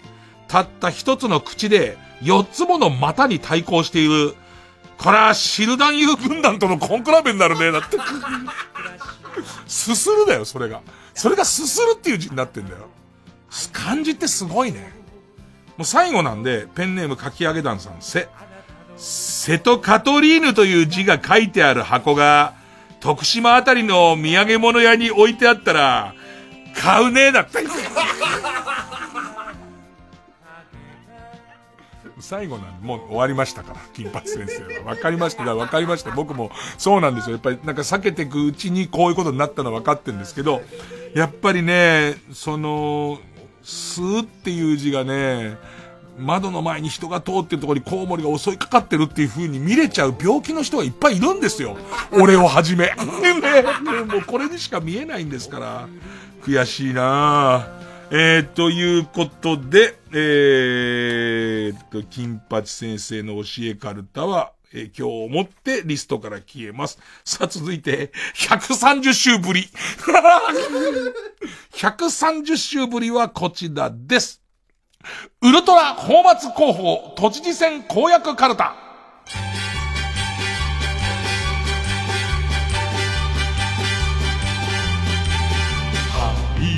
色のさあ、これもう、要するに、えっと、自分が当選した暁にはこういう公約をやりますよっていうカルタなんですけど、一生はしたんだよなえー、ペンネーム、相模嵐、村上敦き、筋肉マンの超人募集に、都庁のビルをモチーフにした超人を採用されたものに、懸賞金を出します。ね。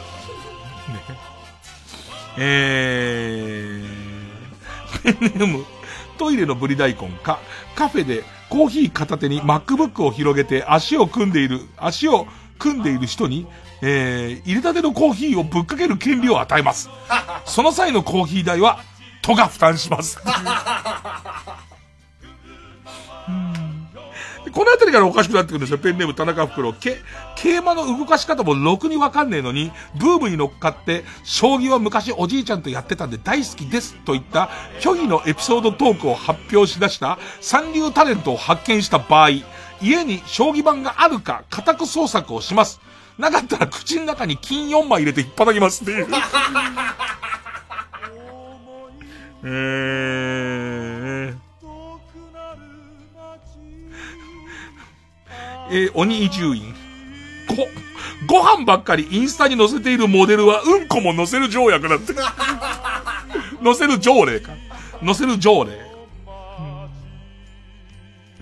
えー、ペンネーム金玉院巨大孤児か、飼い主のくせに愛犬のクソの始末をしない人には、パンク町田の脇で握ったおにぎりのみで一週間暮らしてもらいます。なくなりまーす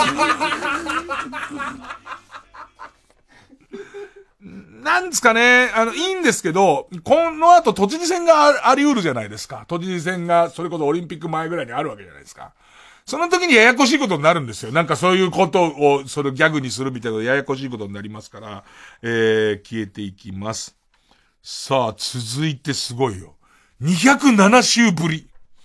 207週って、3年？丸3年ぐらいだよね。だって、50周だ。もっと4年だ。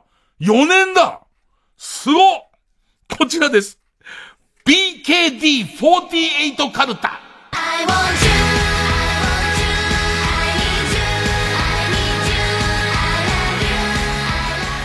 これなんだっけな、要するに、えっ、ー、と、もう BKD48 っていうグループがいますと。グループにいる強烈な女性の自己紹介と芸名を、えー、みんなでカルタにしていこうっていう。だって、カルタだから文字数から言うとちょっと48っぽくなってくじゃん。ね。えー、どんなやつかっていうとね。どれかな？わかりやすいの。えー、うん。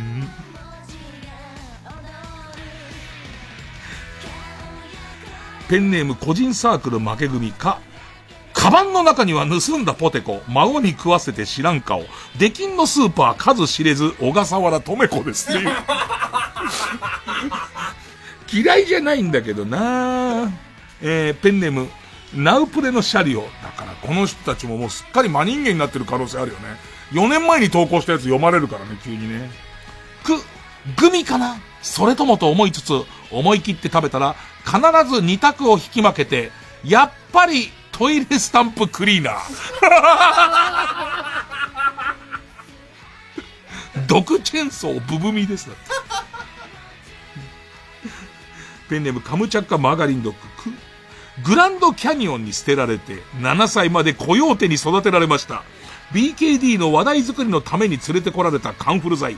アルマジロってやつは硬いがその分超うまい。ジェシカザコヨーテアンダーソンです。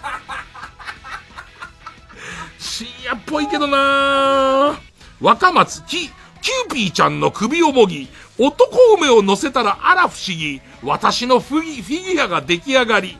うん、えー、ほう、ほうない髪、ほほ、ほっぺたの内側ね。ほうない髪血豆でございます。きだけどな2年寝たよねえー、ペンネーム、ブラックリストカット。こ、子犬を育って打剣に育て、還暦すぎて20年。骨っこくって骨密度キープ。おむつ、ご老子でございます。えー、なくなりますなくなりますね、やっぱりね。それなくなるんですよ。さあ。えー、続いては、デビューしてない。一軍未登場。一軍未登場ってことは必然的にあ行ですね。えー、こちら。クソードファンディングカルタ。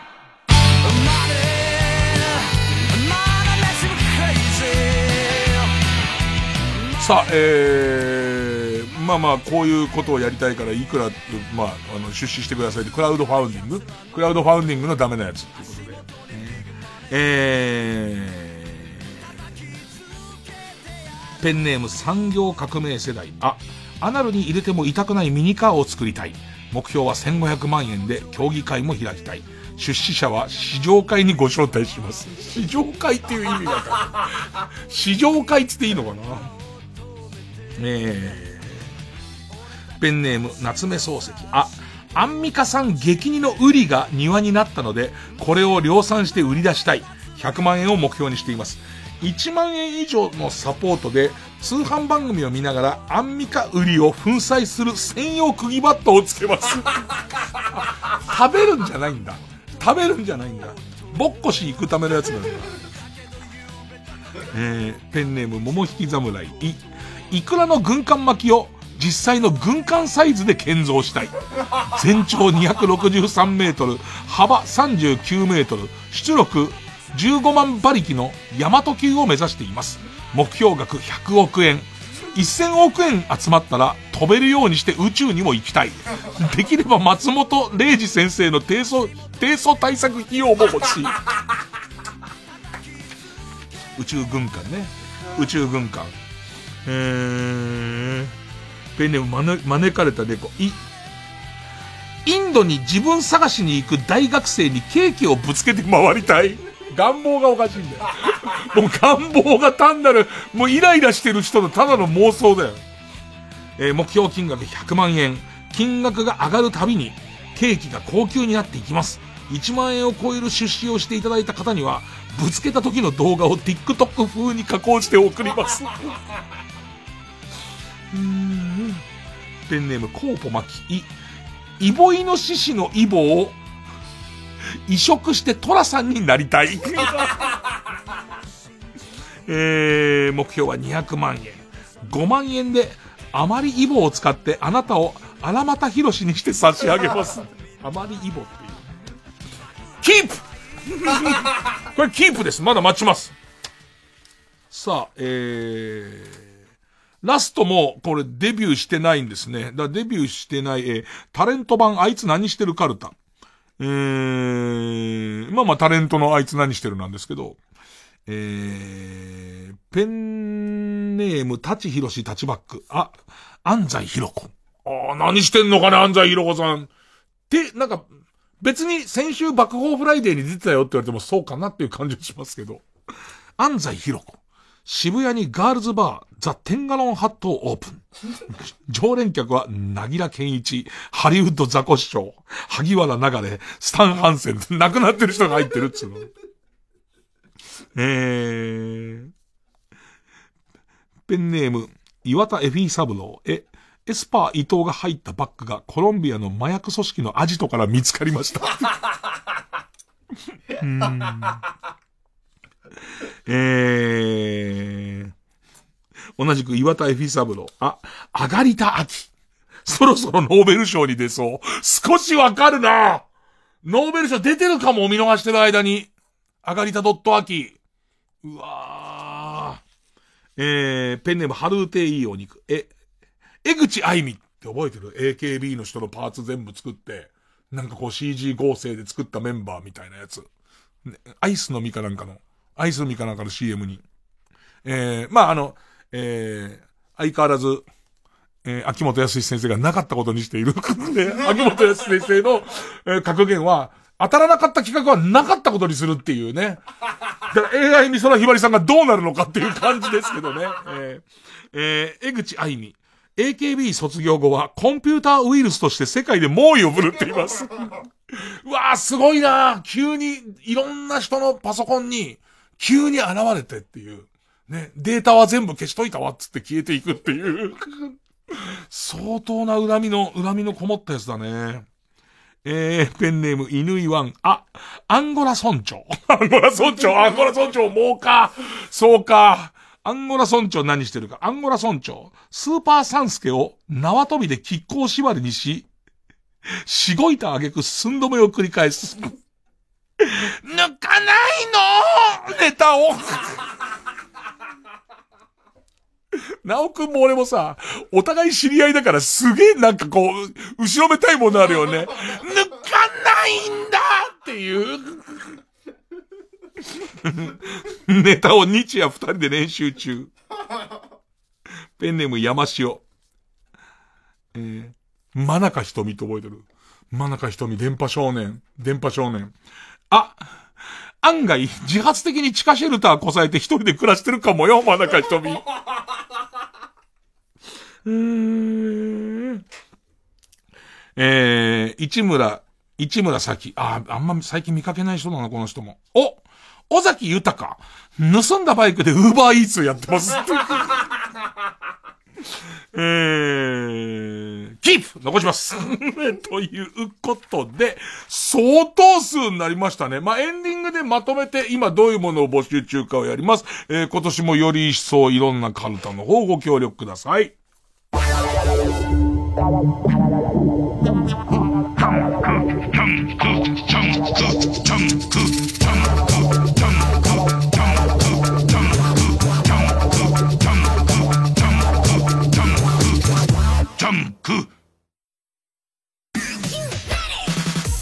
ライムスター歌丸です。木曜夜9時から放送しているプレイステーションプレゼンツマイゲームマイライフこの番組はゲームをこよなく愛するゲストとその思い出や人生の影響などを楽しく語り合うゲームトークバラエティ聞けばコントローラーが握りたくなる。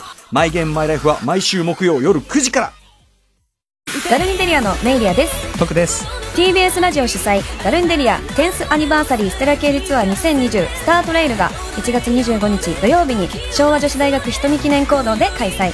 ダルンデリア結成10周年となるアニバーサリーイヤーがいよいよ始まります。詳しくは TBS ラジオイベントページまでお待ちしてます。毎週金曜夜12時からのマイナビラフターナイトでは今注目の若手芸人を紹介しています頑張るなんて当たり前だろ！え給料もいただいてるんだから！止められてないくせに止めたみたいな顔すんなよ！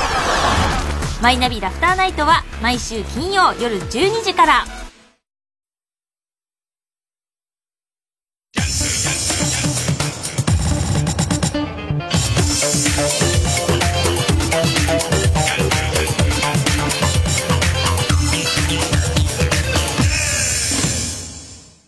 さあ、ここで先週募集をかけた2019年のベストフリートーク。一応ベスト5、すごいメールもらいました。まあ、あ、これかっていういうのも、なるほどね、これをを気に入っていただいたんだっていうのはあれば、ここ意外に上位に来たなっていうのもありましたね。えー一応ベスト5かな、ランキング作ってますんで、えー第5位です。沖縄キャンプヒルトンホテルに泊まっているふり事件。えー、11月18日オンエアです。えっと、中日の秋季キャンプの取材でそもそも行ったんですよ。で、行ったんだけども、例の、えドラクエウォーク、ドラクエウォークをやるって言うんで、で、その、テレビ局は、その時その沖縄のホテルが、観光シーズンですよ。修学旅行とかインバウンドとかでやたら人が来ちゃって、えー全然ホテルが取れないっていうんで、えー高級ホテルのヒルトンを、えー僕のために予約してくれたんだけど、ヒルトンなんか泊まっちゃった日には、えードラクエウォークのチェックポイントに行けないと。まあ、俺の中でいいホテルってなんだって言ったら、ドラクエのチェックポイントに近いことと、えーコインランドリーがあることですよ。ね その両方ないんだから。両方ないヒルトンなんかもう一つ星ですよ、そんなところ。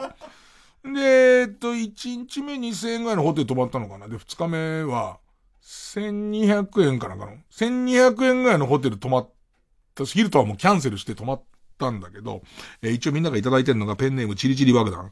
えー、伊集院さんが沖縄のバー南国の夜に遊びに行ったらあまりにも歓迎してくれた手前、安宿に泊まってるとは言えず、ヒルトンに泊まっていると嘘をついて、まあ、ヒルトンに泊まってて嘘ついて、ヒルトンは俺の名前で取ってあるんだから嘘ではないんだって。嘘ではないんだけど、なんかその、流れでさって、どこ止まってんのって言われたから、まあまあ、ちょっと、あの、沖縄も今混んでみたらヒルトン撮ってもらったんだけどねっていう話を、その、南、南国の夜の横ちゃんっていう、まあ、その、まあ、ラジオ D、DJ でもあり、えーっと、このバーのマスターでもある、まあ、気のいい男に、細かく話すとなんかほら、今混んでるからこうのとか、ドラクエウォークがとかいう手間があるから、ヒルトン止まってるって言ったら、ヨコちゃんがいい人すぎて、ヨコちゃん飲まないから、飲んでないから、俺じゃあホテル送ってるよって言われて、で、送ってもらってる途中で思い出したんだよね。あ、俺ヒルトン止まってるっつってるわと思って。ヨコちゃんがヒルトン向かってくんだよ。ヒルトンって入れ始めんだもん、GPS に。いや違う、ごめん。あのね、あの、ビジネスホテルなんだわ、つって。なんか、ヨコちゃんが何も言わずに俺の背中を見送ってくれたのがおかしかった。ここですか？みたいな。ここなんですか？つって。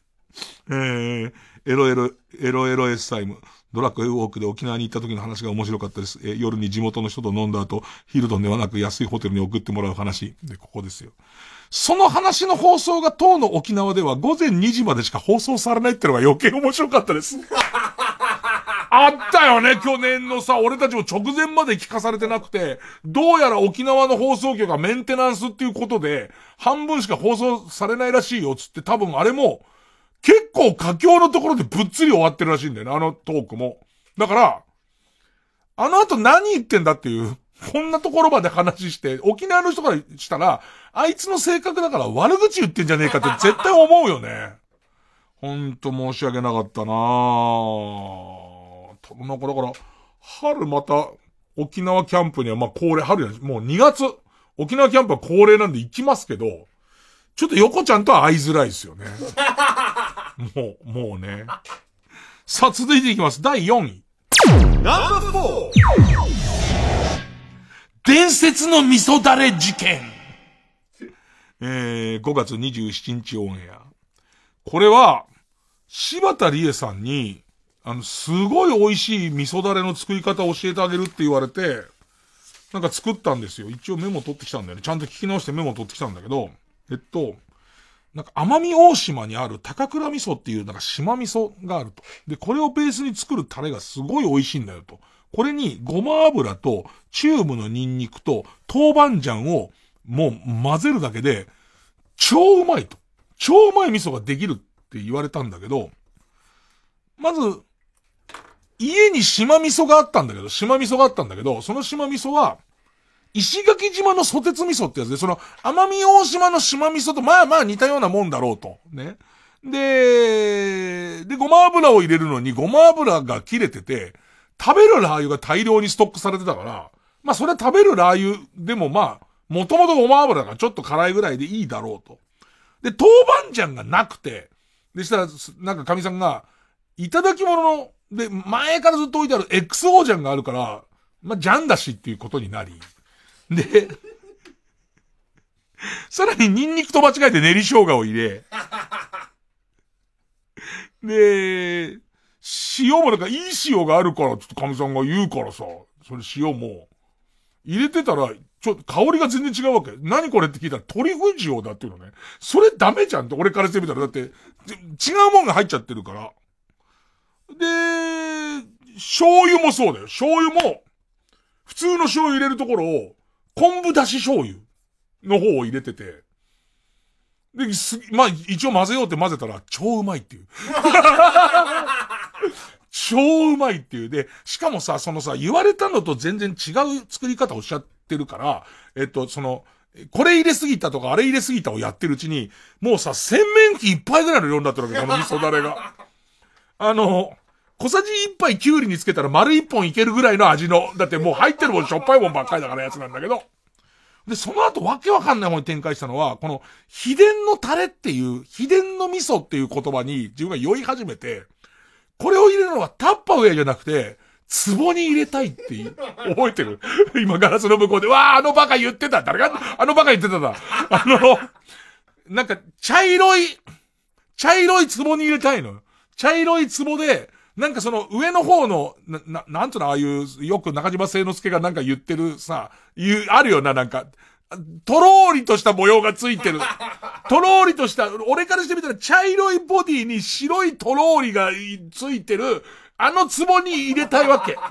で、しかも買いに行ったら、そのぴったりくる壺ないんだけど、木べらがあって。あーなんか俺の中であの上にこう、こんもり味噌持ってるのに木べらが刺さってるっていう絵がすげえしたくなって。いろんなホームセンター回って亀を探すって、壺を探すっていう。あったな。で、結果実はあったんだよね、壺は。で、壺あって、で、それをしまおうとしたら、なんかうちの神さんに冷蔵庫にそれ入れられないからってってタッパーウェアに移されるっていう、あっさりっていう。あと、それ以降、この味噌だれを食った覚えがない。食った覚えが全くないね。どうしてんだろうな。さあ、続いて第3位。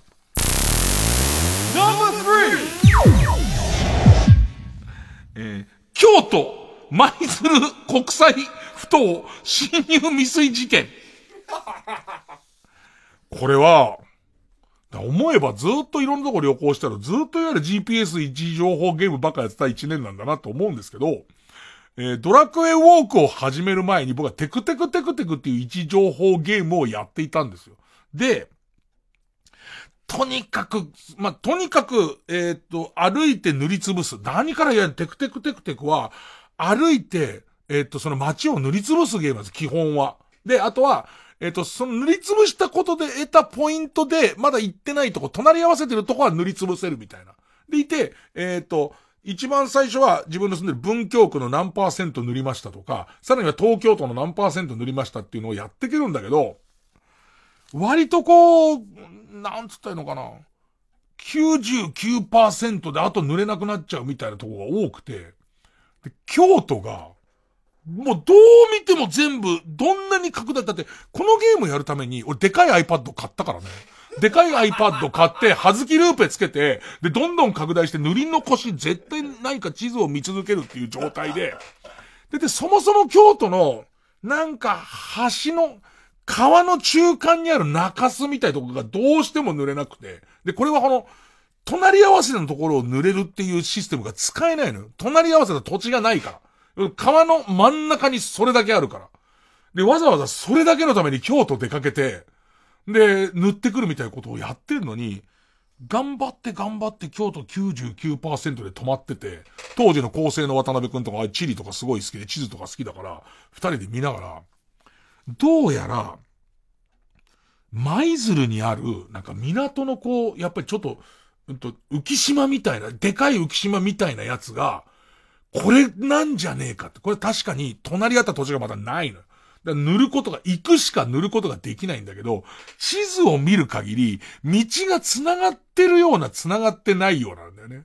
だけど、航空写真を見てみると、なんかその不当に何かを運び込むような、地図には出てない道はあるみたいな話になって、これギリまで行って、なんとか濡れんじゃねえかっていう話になり、よし、えー、CM の間もその話ずっとしてて、俺これ絶対みんな笑ってくれるからわざわざ行ったんだあいつバカだっていうか行こうぜって話になり、構成の渡辺くんも、ここで行かなきゃラジオパーソナリティじゃないですよみたいな話までして、行こうってなりながら、CM 中ずっとこう、この、えー、舞鶴国際港の不当を検索してたら、テロ対策条例で、あの、侵入禁止になってる島だってことがわかるわけ。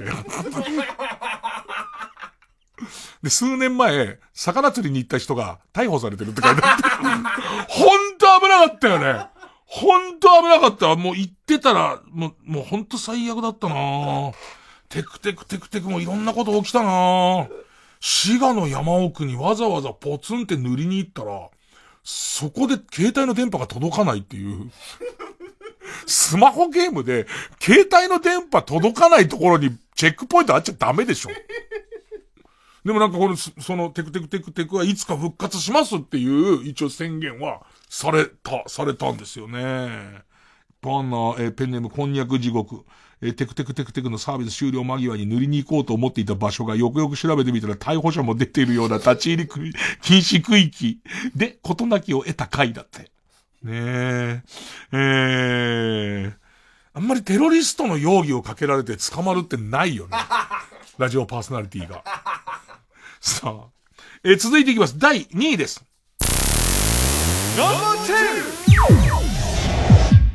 福岡夫婦岩女子高生、女子高生ストーキング事件。これポケモン GO ですよ。ね。あのさ、GPS のゲームでろくな目に合ってないんだよね、だから。ポケモン GO のチェックポイント探しで福岡の、なんつったっけな、糸島？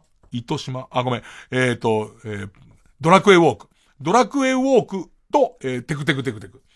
ドラクエウォークで、えー、と、糸島っていうとこにある、夫婦岩みたいなとこに行くことになり、で、ここがまあ行くのがめちゃめちゃめんどくさいところで、えー、と、バス乗り継いで乗り継いだ先に5、6キロまた歩かなきゃいけないみたいなところなんだよね。で、しかもそれが台風一過で、もうその海のそばの誰も通らない道をテクテクテクテク5、6キロ歩くと。で、ものすごい波も荒い、荒い中、そのバス乗った時からずっと、どう考えても、その、その場にすぐわ、そぐわないような女子高生が一緒で、なんか、ベレー帽と、あと、な、なんていうのかな。スカートなんだけど、スカートは、伊勢丹の包みみたいな、い、い、いわゆるカウカウのタダくんみたいな、あれをもうちょっと濃くしたみたいな柄のスカウトと、なんかちょっと飾りのついてる白いワイシャツみたいな、それに革靴みたいな、まさに女子高生みたいな子が、ずーっとその一本道歩いてて、で、俺別に、行く方向が同じだから、ストーキングしてるみたいになっちゃうんだよね。これでもうこれ追いついちゃうなと思って、追いついたらドラクエですかって言おうと思ったら、その子急に振り向いて、帰っちゃったんだよね、元の道を。で、結果、後で調べてみたら、なんか嵐ファンの中で有名な神社がすぐそばにあったみたいなオチになってくんだけど、まあでもその途中何度も、こんな道通るやつドラクエウォークに決まってんじゃんと思って、もう、言わなくてよかったよね。本当に言わなくてよかったわ。さあ、ちょっと時間もなくなってきたんで、えー、1位です。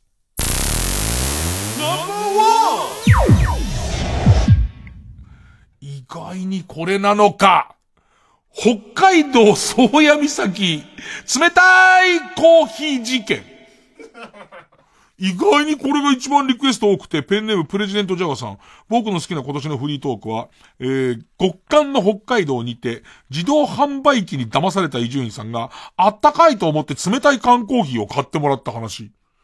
他も、マイマイアリサさん。宗谷岬の自動販売機で紛らわしい、えー、暖色の土台に惑わされて誤って冷たいコーヒーを買ってしまった話。えー、ペンネ元ぷよぷよ。北海道で飲んだ赤い、赤い印の自動販売機のコーヒーが冷たかった話っていう、まさか北海道話の中で、そこピンポイントだと思ってないから、俺は、な、言わなかった県いくつか言っておきます。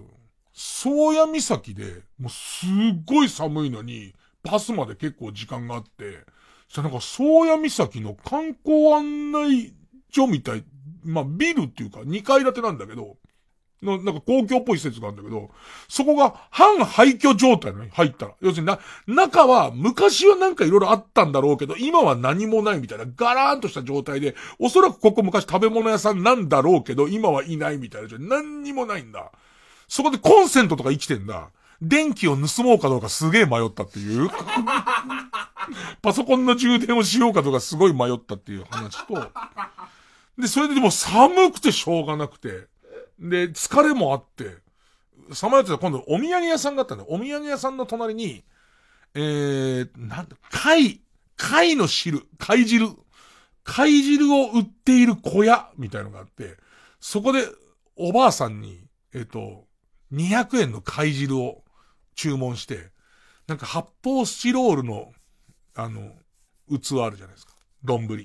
あれにその貝汁を入れてもらって、なんかそれがすごいあったかくて、涙が止まらなくなるっていう。で、おばあさんにいろいろあるけど頑張んなって言われたっていう。で、いろいろあるだろうけど頑張んなって言われたっていう。その後でコーヒーに騙されてるっていうくだりは実は抜けてるんですけど、まあまあいろいろこれリクエストもらって、こう、振り返ってみたといろんなのを聞き直したんですけど、まあ、あの、実際覚えておいて得のあることは何も喋っていないっていうことだけはよくわかりましたね。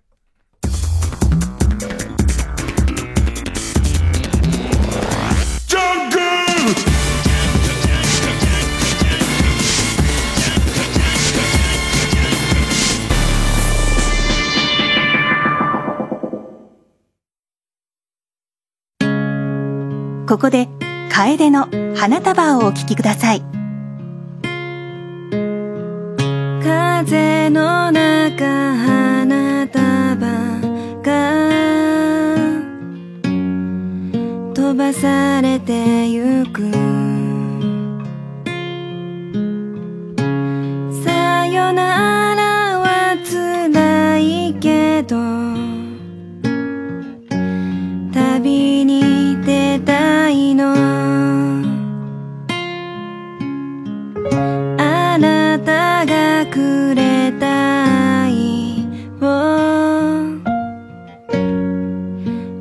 れはしない。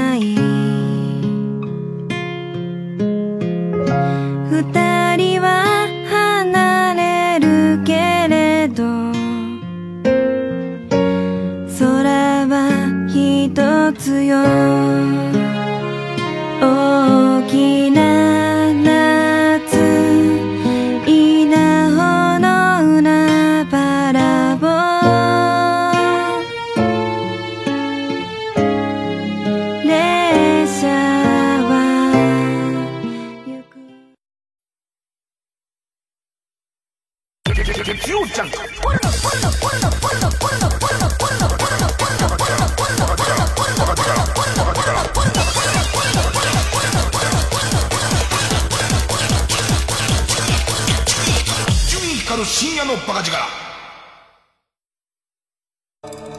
そこは突如現れたポータルにより現実世界と結ばれた怪獣たちが穏やかに暮らす不思議な世界。怪獣たちはどこから来てどこに向かうのか。彼らの生態が今明らかに。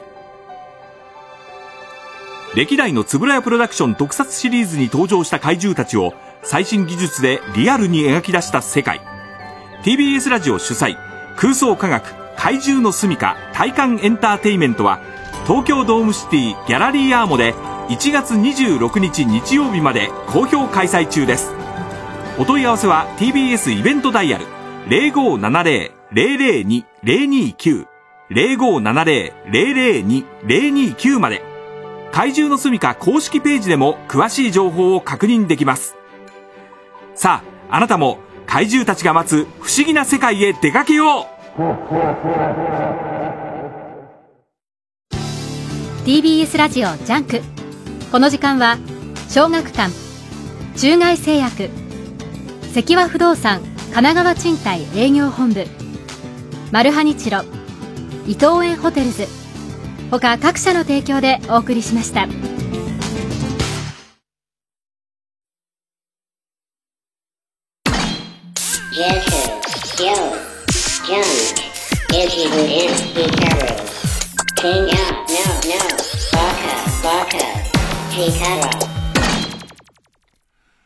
さあ、ということでちょっとお正月スペシャルっぽくやってきましたけども、えー、カルタですね。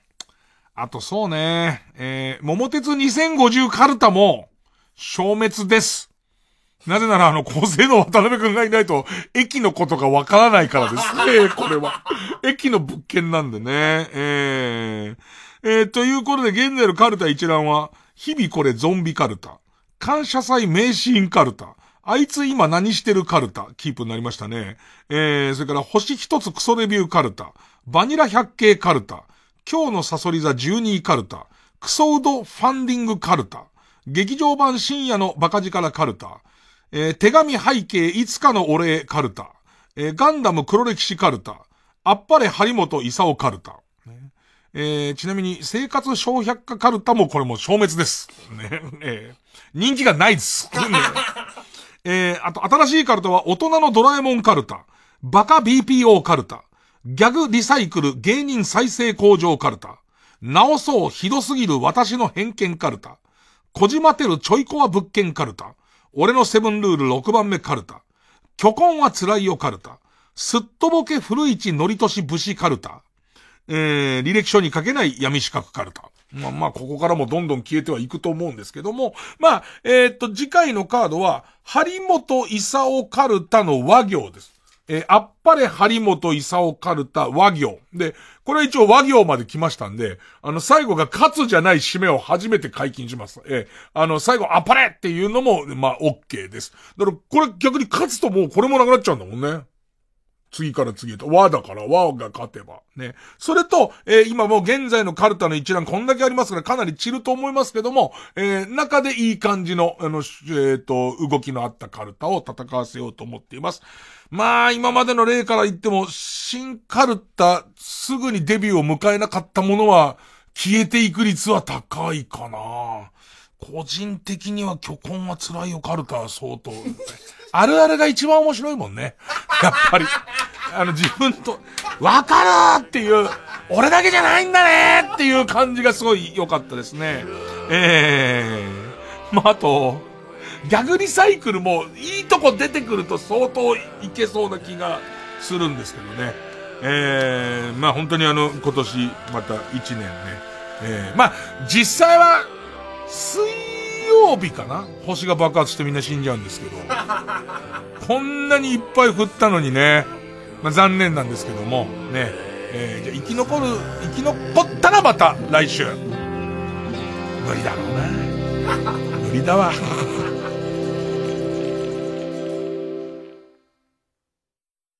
牧田スポーツです。俳優文筆といろいろやる私ですが原点の芸人としてオール新ネタの独演会を開催します。TBS ラジオ公演牧田スポーツ単独ライブ「音ネタ53月28日29日の 2days 会場は草月ホール。今回のテーマは権威 j p o p という権威大御所歌手という権威日常に潜むあらゆる権威を牧田スポーツ流の音ネタでからかいます。チケットは全席指定で5500円各プレイガイドで販売中詳しくはホットスタッフプロモーション0357209999まで音ネタをあなたに TBS ラジオ 90.5MHz のんです。映画この世界のさらにいくつもの片隅に全国の映画館で公開中です。ぜひご覧ください。3時です。